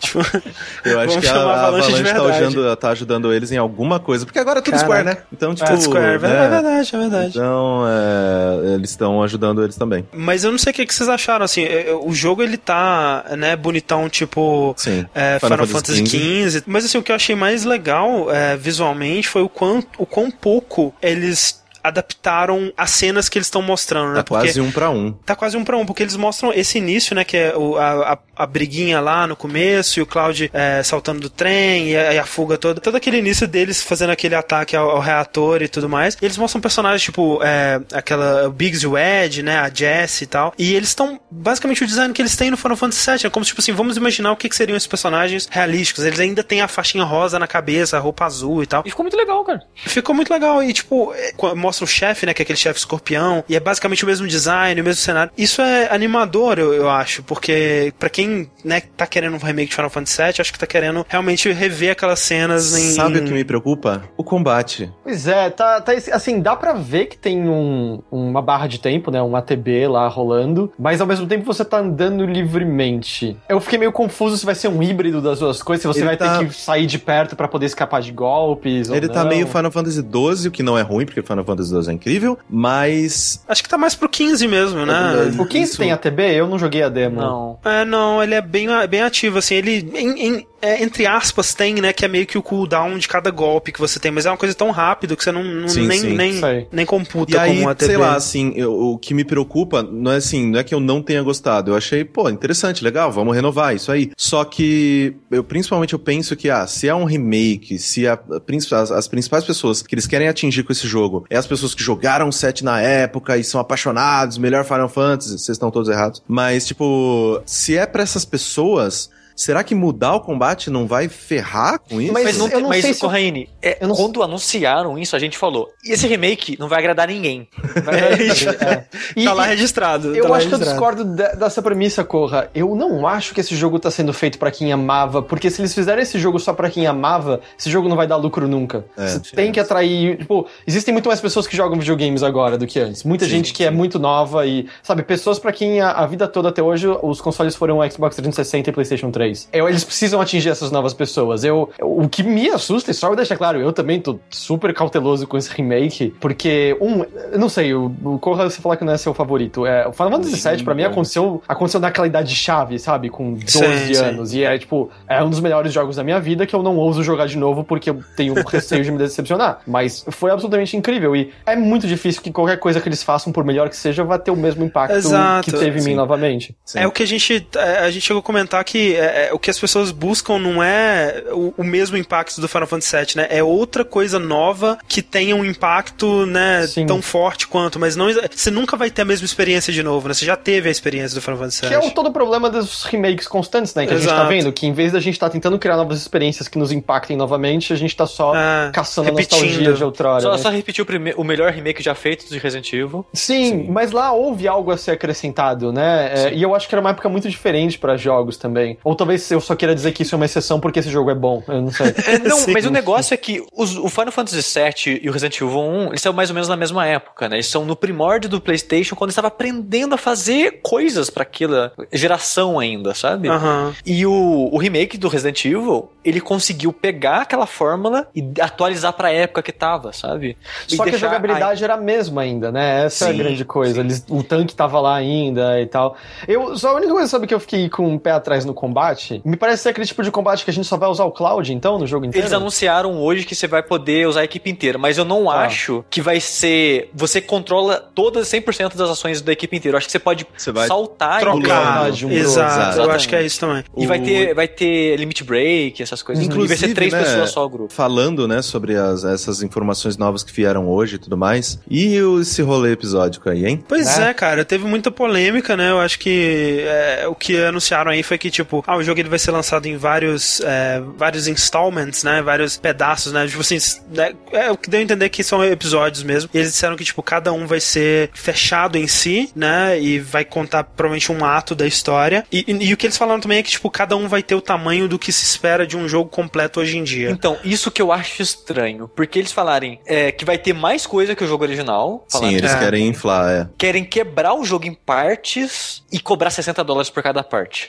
ah, eles querem é, cobrar 60 nada. por cada parte? É, não, eles não falaram eles não isso, isso, mas ainda, vocês falam mas que cada parte vai ser um jogo completo. Vai eles ser jogo, vai ser tipo Final Fantasy 7 1, 7 2 e 7 3. É, não duvidaria nada disso. E essa parte que me, me, me preocupa é porque eu joguei Final Fantasy, eu rejoguei quase todo Final Fantasy, eu joguei os dois primeiros CDs, há, sei lá, uns dois anos atrás. E eu achei um jogo muito bom ainda, né? Você, quando você releva a parte gráfica. E claro, não é uma história fantástica nem nada do tipo. É bem simples, né? Mas é um jogo muito bom ainda e, e ele é muito redondinho, né? Eu fui jogando esperando ter que grindar e ter momentos, ai, que saco essa parte, vamos passar logo. E ele vai se movendo, sabe? A coisa vai acontecendo e vai andando e tal. E, e isso deles falarem que eles vão adicionar mais conteúdo me dá um medo de ser uma coisa meio filme do Hobbit, sabe? Uhum, sei. De uhum. inflar pra encher linguiça e tirar um pouco desse ritmo. Eu tenho um pouco mas de medo é, disso. Mas assim, eu, eu acho muito louco, assim, quando a gente para pra pensar, tipo, como você infla um RPG gigantesco já, sabe? Porque, tipo,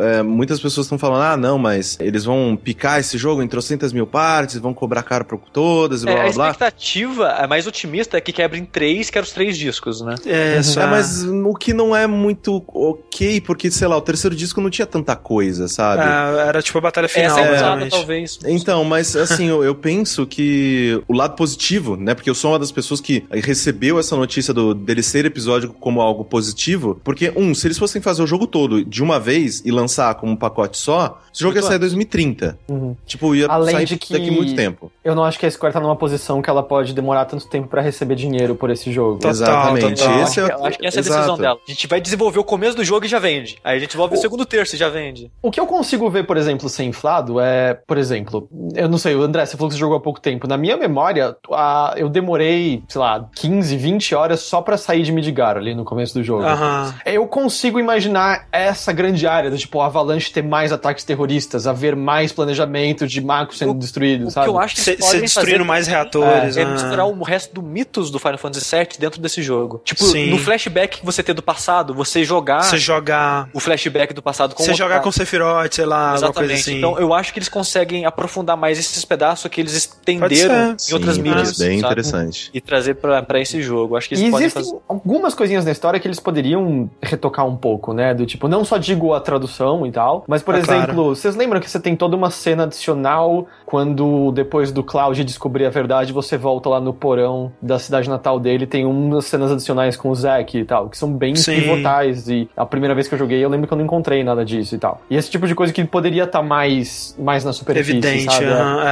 a, a, história da dúvida. Yuffie, se eu não me engano, tinha muita coisa que era secundária, né? Quando você fazia aquela é. torre. Não lá. ser tão. Não, as coisas não ser. As coisas que eram secundárias no Final Fantasy original. É não serem tão secundárias, elas serem mais implementadas na história e você ser impelido a É. buscar isso. Porque a gente tá falando de um jogo, dava pra você acabar sem nunca pegar o Vincent, por exemplo. O que meio que não existe em jogos hoje em dia. Existem, tipo, um Dragon Age da vida, ele, você pode até deixar o cara pra trás de propósito e ele morrer, mas você sempre tem a opção, você sabe exatamente quem poderia entrar. Ele dropa na time, sua, é. ele, é, ele dropa no seu jogo e você, ele é oferecida a escolha e você sabe que, ah, então eu tenho, ok, eu posso não gostar desse personagem, mas eu sei que desenvolveram toda uma linha em que eu, em que eu Ah. levo esse cara, ele vai ter uma personalidade, ele vai ter uma história mais, mais aprofundada. Uhum. Aí é a escolha do jogador, né? Como se o jogo, tipo, às vezes, tipo, tivesse colocado isso atrás de uma cortina que se você não olhar por trás dela, você simplesmente esquece essa parte do jogo, Exato, esse personagem e, o, e o arco dele e tudo mais. E eu, eu acho que assim, coisas se- secretas têm que existir. Eu acho que, sei lá, weapons têm que ser secundárias, ah, os Cavaleiros da Távola Redonda têm que ser secundários e tal, mas esse tipo de coisa, o Vincent tem uma puta história legal e é importante, né, pro, pro, pro, Sim. pro- pros eventos principais do jogo e tal. É, eles, eles vão, eles vão. Eu acho que eles vão colocar uma maneira, assim, de dos dois entrarem na história principal, a Yuffie e o Vincent. E aí se libera, se se liberar toda a história do Vincent, você abre o Deus of Cerberus e joga o jogo inteiro também.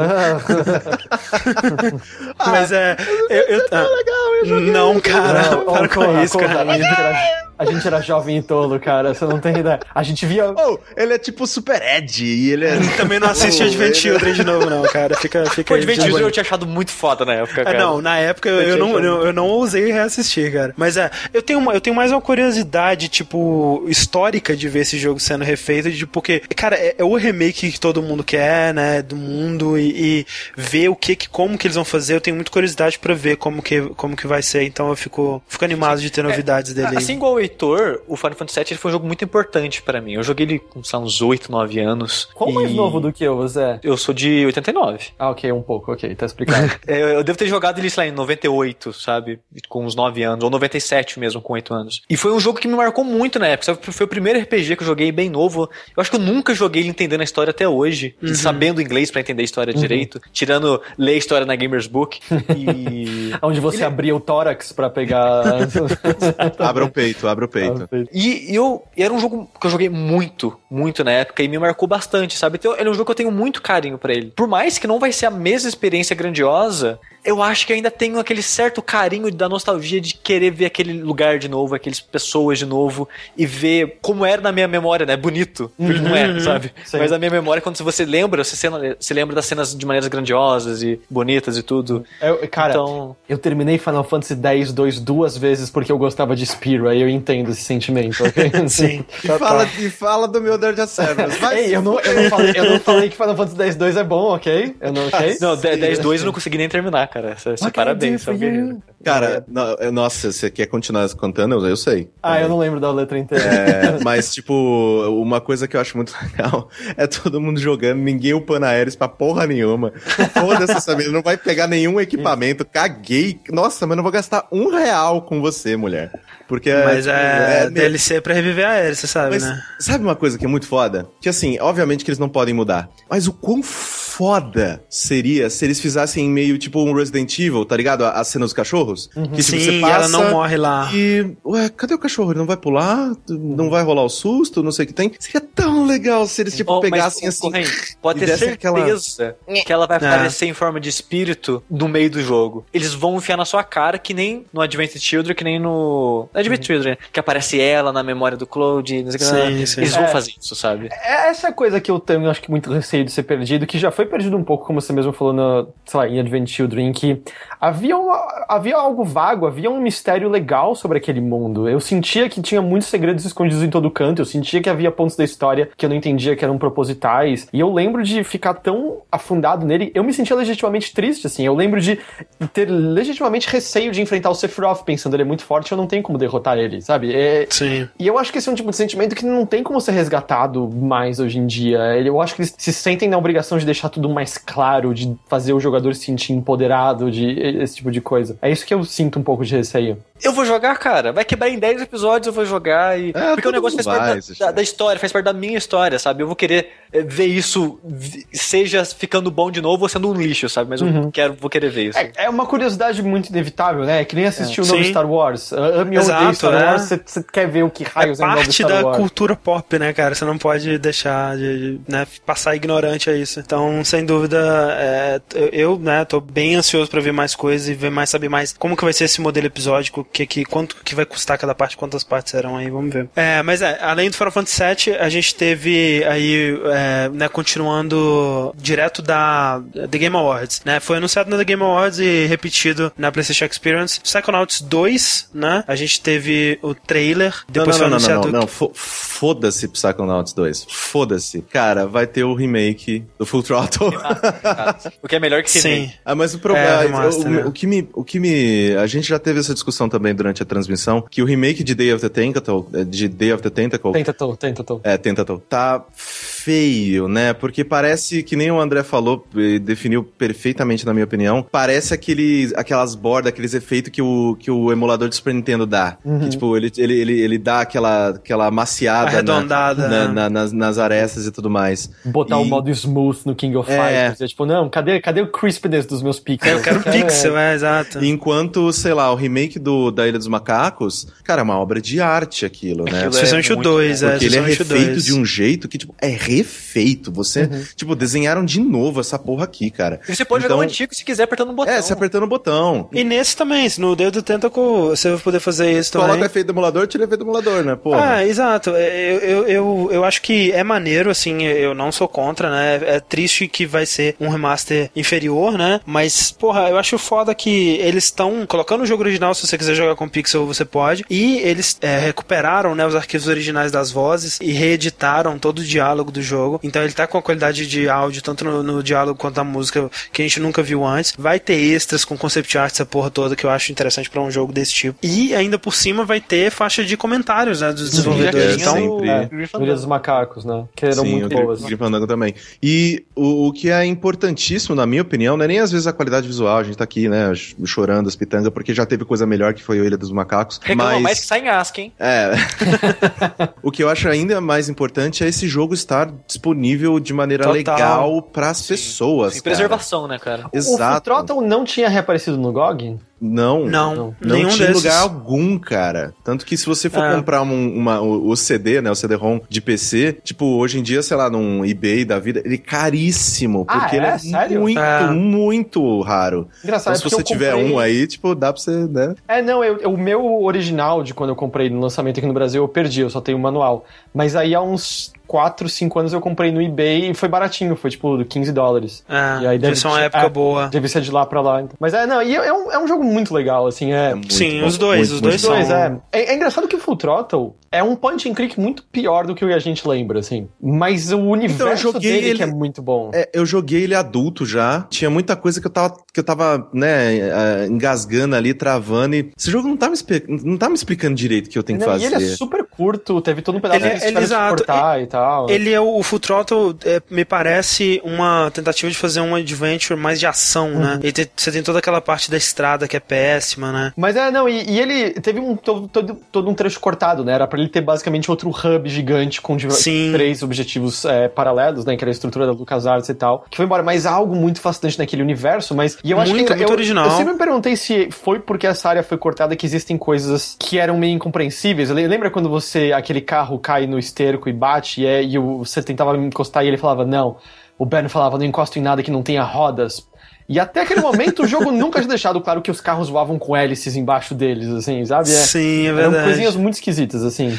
É, ele cria um universo muito, é, muito original, muito denso e com muitos detalhezinhos, assim, né? É, que na época, é, especialmente mesmo, de- mesmo jogando o jogo é, legendado em português, né, que ele veio aqui pela Brasoft e tal, muita coisa, muitas dessas nuances eu não tinha pegado, né, então assim, sem dúvida vale a pena pelo universo que ele criou ali, assim como no, e aí eu já acho que Grim Fandango é um jogo muito superior nesse aspecto, porque ele é, é, ele tem um universo muito foda e o jogo também é muito foda, assim como o Adventure, eu acho que ele é, é ainda mais foda. Mas assim, o Full né, Throttle, sem dúvida. disposição. É, nossa, eu achei fantástico. Ele diz algo, né? São poucos jogos que querem dizer alguma Fantástico. coisa como Grim Fandango quer Não, eu, eu, eu passei a apreciar o Grim Fandango, sei lá, cinco vezes mais jogando depois no remaster, porque na minha cabeça ele era legal, mas era só legal, sabe? Uhum. Eu adorei. Então, assim, é, são jogos que é, é muito legal o esforço aí pra preservar, né, é, historicamente eles, mas dos dois aí, o que eu mais gosto mesmo, enquanto Adventure, é o of the Tentacle. Uhum, sim. Que, porra,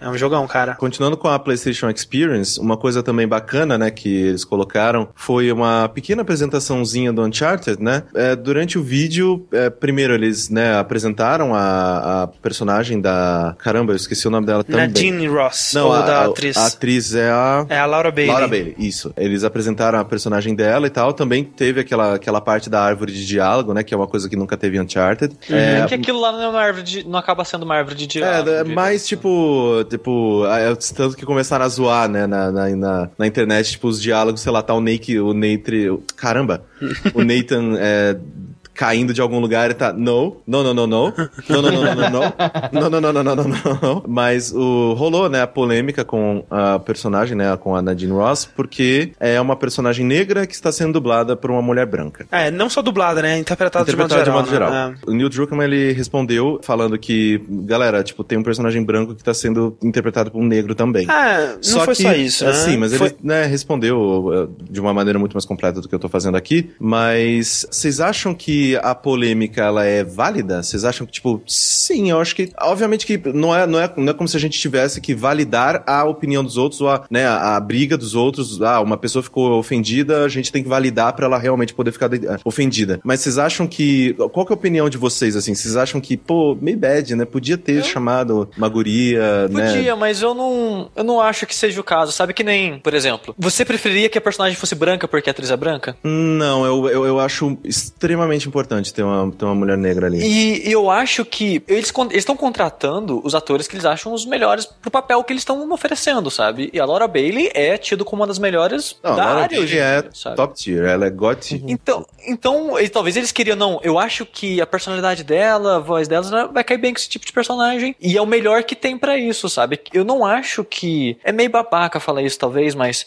eu não acho que tem que fazer assim, ah não, a gente precisa colocar um dublador negro, né?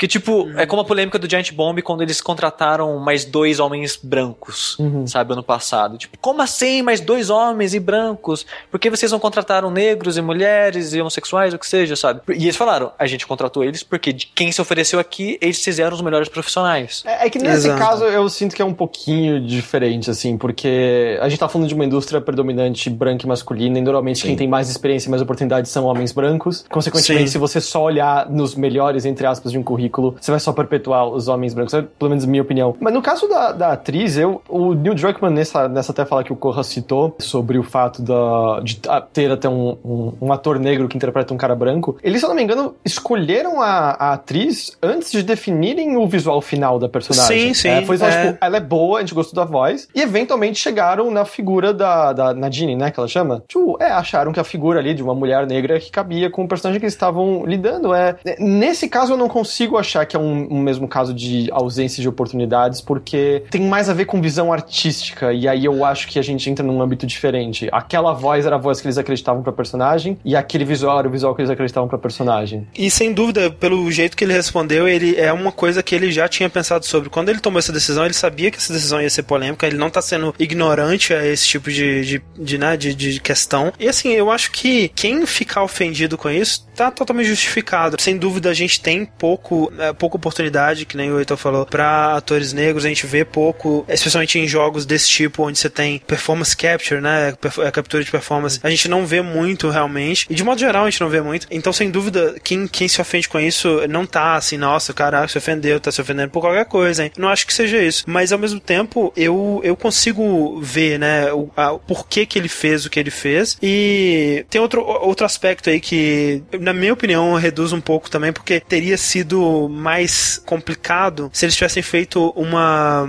uma mulher negra americana que, né, quando você vê em questão desses jogos aí, normalmente ela teria um dialeto, né, um, um sotaque é, diferente que a Laura Bailey teria que imitar, e aí seria uma coisa mais estranha, eu acho. Mas como é uma personagem é, sul-africana com um sotaque é, britânico, eu acho que tira essa parte da estranheza e eu acho que a Laura Bailey ela vai conseguir interpretar um personagem sem parecer uma caricatura, né? Então, é, eu acho que funciona nesse caso específico. E como foi dito, né? Porra, a gente aparentemente vai ter uma vilã, não sei se vai ser uma vilã, a gente Seria dá pra saber legal. muito bem. Uma, uma vilã finalmente vilã, tá ligado? Porque no 3 tinha lá, né, a, a mulher que, ah, eu mexo todas essas cordas, mas quem o, o, o Nathan enfrenta mesmo não é ela, em momento Uhum. algum, assim. O, eu acho muito legal, assim, eles colocarem uma, uma personagem que, tipo, ah, eu vou te peitar assim.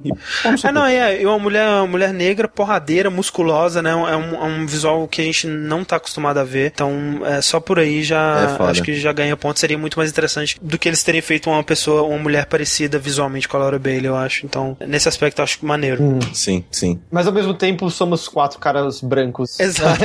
então é. Exato. Então, ah, esse é, por isso que, né, naquela hora que eu tava introduzindo a treta, o, o nosso papel aqui não é, tipo, justificar talvez a, a raiva ou até a decepção que algumas pessoas possam ter sentido ao, é, ao, ao ver essa, essa, essa personagem e quem a interpreta. Tipo, nosso papel aqui é dar a nossa opinião, né, e, tipo, e, basicamente. E, e, de novo, gente, se alguém ficou incomodado, decepcionado, enraivecido, sei lá o quê, nunca é seu papel olhar pra essa pessoa e falar, ah, isso tá certo, isso tá errado, isso tá certo. Você pode ficar bravo, você não pode ficar bravo. Tipo, cada pessoa tem um background, cada pessoa tem uma vida, cada, cada pessoa sente que precisa de mais ou menos representatividade Ah. e blá blá blá, né? A gente, olha pra parada e fala, ah, é ok. Outra pessoa pode olhar e falar, que absurdo. E essa pessoa tá totalmente justificada. Então, é isso aí. Só pra falar, só pra dar uma moralzinha, teve a, a Capcom Cup aí, também na PlayStation eh, Experience, né? A gente teve lá um nosso representante do Brasil, Keoma, que é o primeiro brasileiro, pelo menos desde que eu acompanho, né, a comunidade de jogos de luta aí, que chegou tão longe num torneio desse. Então aí a gente viu ele lá eh, derrotando grandes nomes aí como o Snake Eyes, né, que ele derrotou e depois foi derrotado por, e tirando pessoas como Gamer B, né, cara, porra, Gamer B que vencedor do, é, é, aliás, é, como, como diz, como segundo lugar, né, Sim. do Evo desse ano, então assim, o cara mandou muito bem com seu Abel, Abel, né, cara? Caralho. e foi triste no fim das contas porque ele perdeu, né? Ele perdeu pro cara que ele derrotou na, na- acho que na primeira partida, né? Pelo, pro Zangief dele e foi assim uma derrota decisiva. O cara, o, o Snake Eyes realmente destruiu ele. Mas as lutas que ele, que ele lutou, especialmente a que tá passando aí agora, que foi contra o Xian. Contra o Xian e contra o Gamer B. Do- Contra o Xian ele acabou perdendo, mas cara, que luta, velho. E é um daqueles é, jogadores que dá gosto de ver, né? Porque, é, especialmente o Abel, assim, é, a gente vê personagens lutando contra.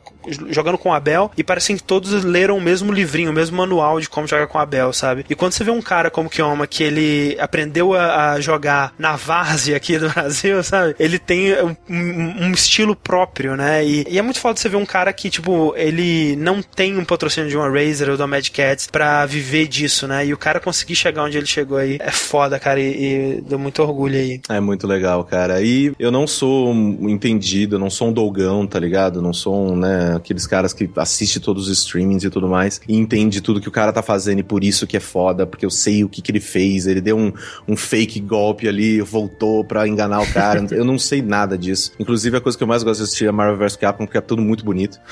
Mas é muito foda quando você vê, assim, tipo, a Fighting Game Community, tipo, cara, voltou essa porra. Voltou e, tipo, é grande de Sim. novo. E as pessoas estão animadas com novos jogos, menos King of Fighters, porque tá parecendo horroroso. Mas. Não, mas o Dogão mesmo tweetou que tá menos feio pessoalmente. Ah, É, ele então- tava, na, na- ele tá, tava na PlayStation Experience Sim, e tal. sim, e... sim. Pois é, eu, eu acho assim, eu também não entendo, né, no nível assim, de- né, do, do pessoal que joga e tal e que acompanha mais a fundo, mas, né, eu consigo, é, quando, quando especialmente o Street Fighter 4, né, que é um jogo que eu joguei muito, é, eu consigo apreciar mais, assim, um personagem, né, de um jogo que eu, que eu joguei bastante. Então, é, ver um, o nível de execução que esse Kioma tinha, cara, o, o, o jeito que ele, ele é, usava Focus Attack pra pegar a armadura, né, e absorver um hit e pegar o cara no ar, velho, a quantidade de vezes que ele fez isso com uma perfeição absurda, é, é, cara, é impressionante, sabe? Então, é, dava muito gosto de assistir. Eu acho que nessas lutas, assim, por exemplo, essa luta do Gen contra o Abel, tinha que ter um juiz lá de fora falando assim, ok, Gen, você ganhou, mas o Abel jogou muito mais, cara, desculpa, você, você não ganhou, na verdade, você, você tá eliminado, porque o, o foi, foi muito triste, velho, porque ele jogou muito mais, ele jogou muito mais bonito, mas, né, tecnicamente ele perdeu, então, é, É, é e triste. também pro pessoal do chat, que tava, per- do chat que tava perguntando, quem ganhou foi o Kazunoco. Kazunoko, que mais um, cara, jogando de um, um personagem chato, ganhando do Daigo, Daigo é alegria, Daigo é vida, Tinha que ter ganhado. É. Porra. É a última, a última Capcom Cup do Street Fighter 4, porra, né? Podia ter fechado ali com chave de ouro, Porra. mas não rolou. Kazunoko, velho, vai tomar no cu, cara. Que, que... Esse um, velho, não dá não. Mas enfim, Mas sabe uma coisa pra fechar com chave de ouro mesmo? fechar, aham. Nino Kuni 2, cara.